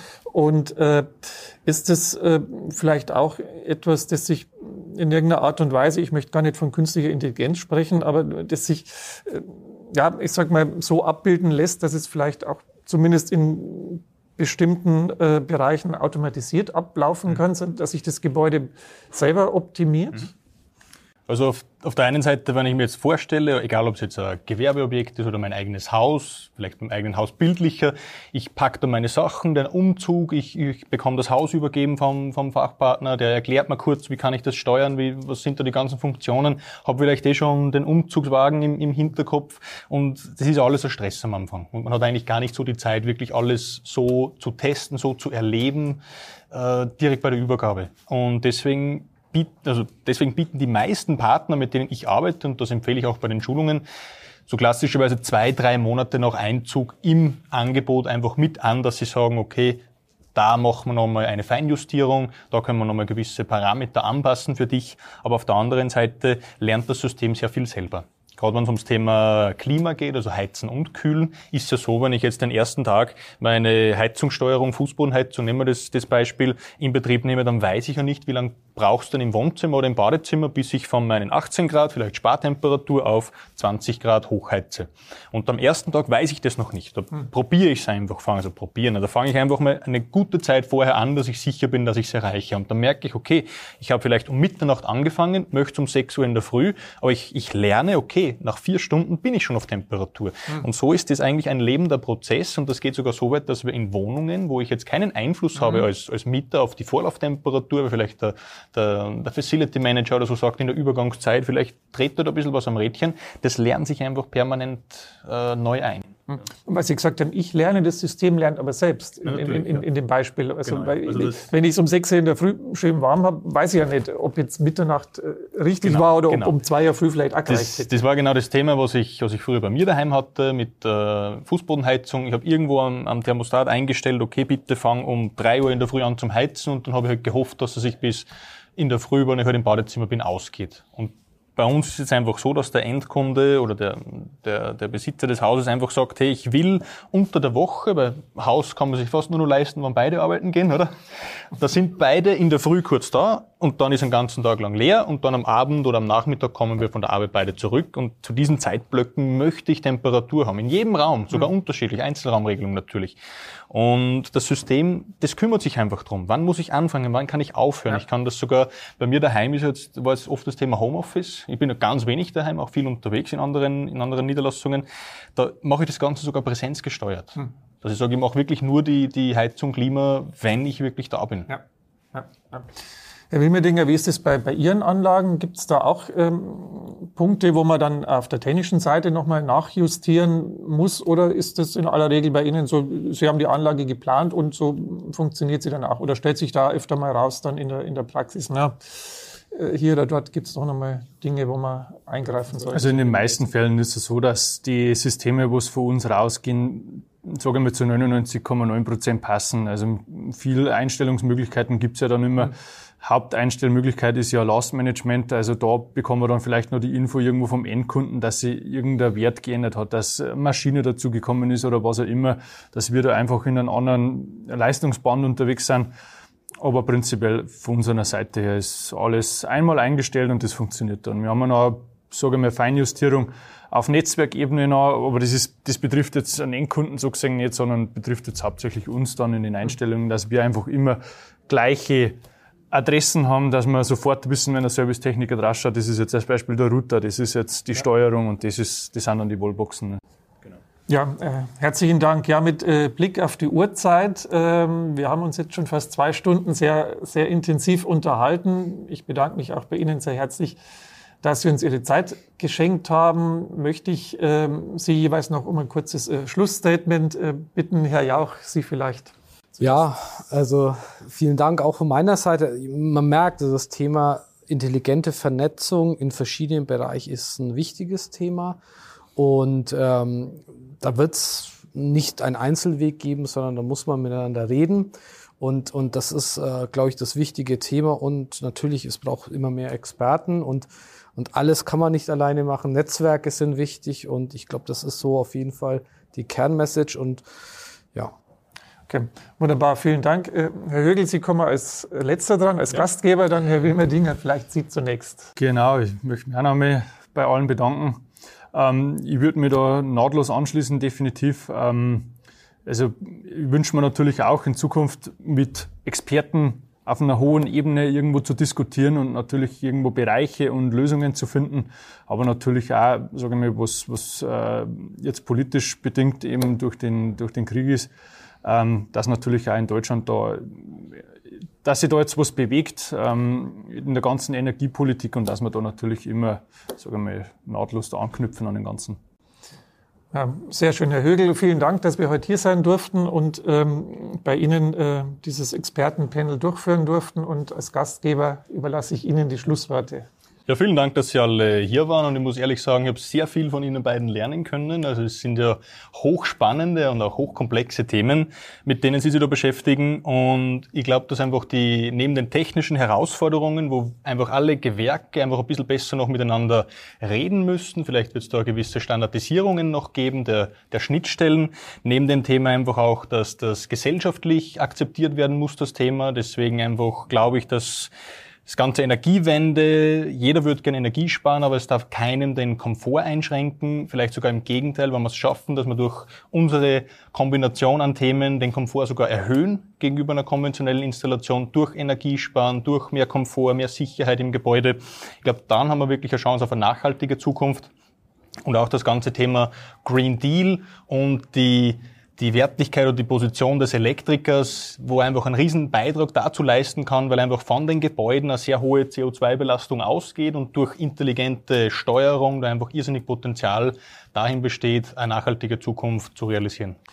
Ja, Herr Högel, vielen Dank, äh, dass wir auch bei Ihnen heute zu Gast sein durften und vielen Dank natürlich an Sie drei, dass wir uns heute unterhalten haben im Rahmen dieses Expertenpanels und natürlich auch herzlichen Dank ähm, an Sie, meine Damen und Herren, dass Sie uns Ihre Zeit geschenkt haben, uns zugehört, uns zugesehen haben. Und ich wünsche Ihnen weiterhin äh, gute Geschäfte und äh, bedanke mich nochmal fürs Zuschauen, fürs Zuhören. Herzlichen Dank. Bis zum nächsten Mal.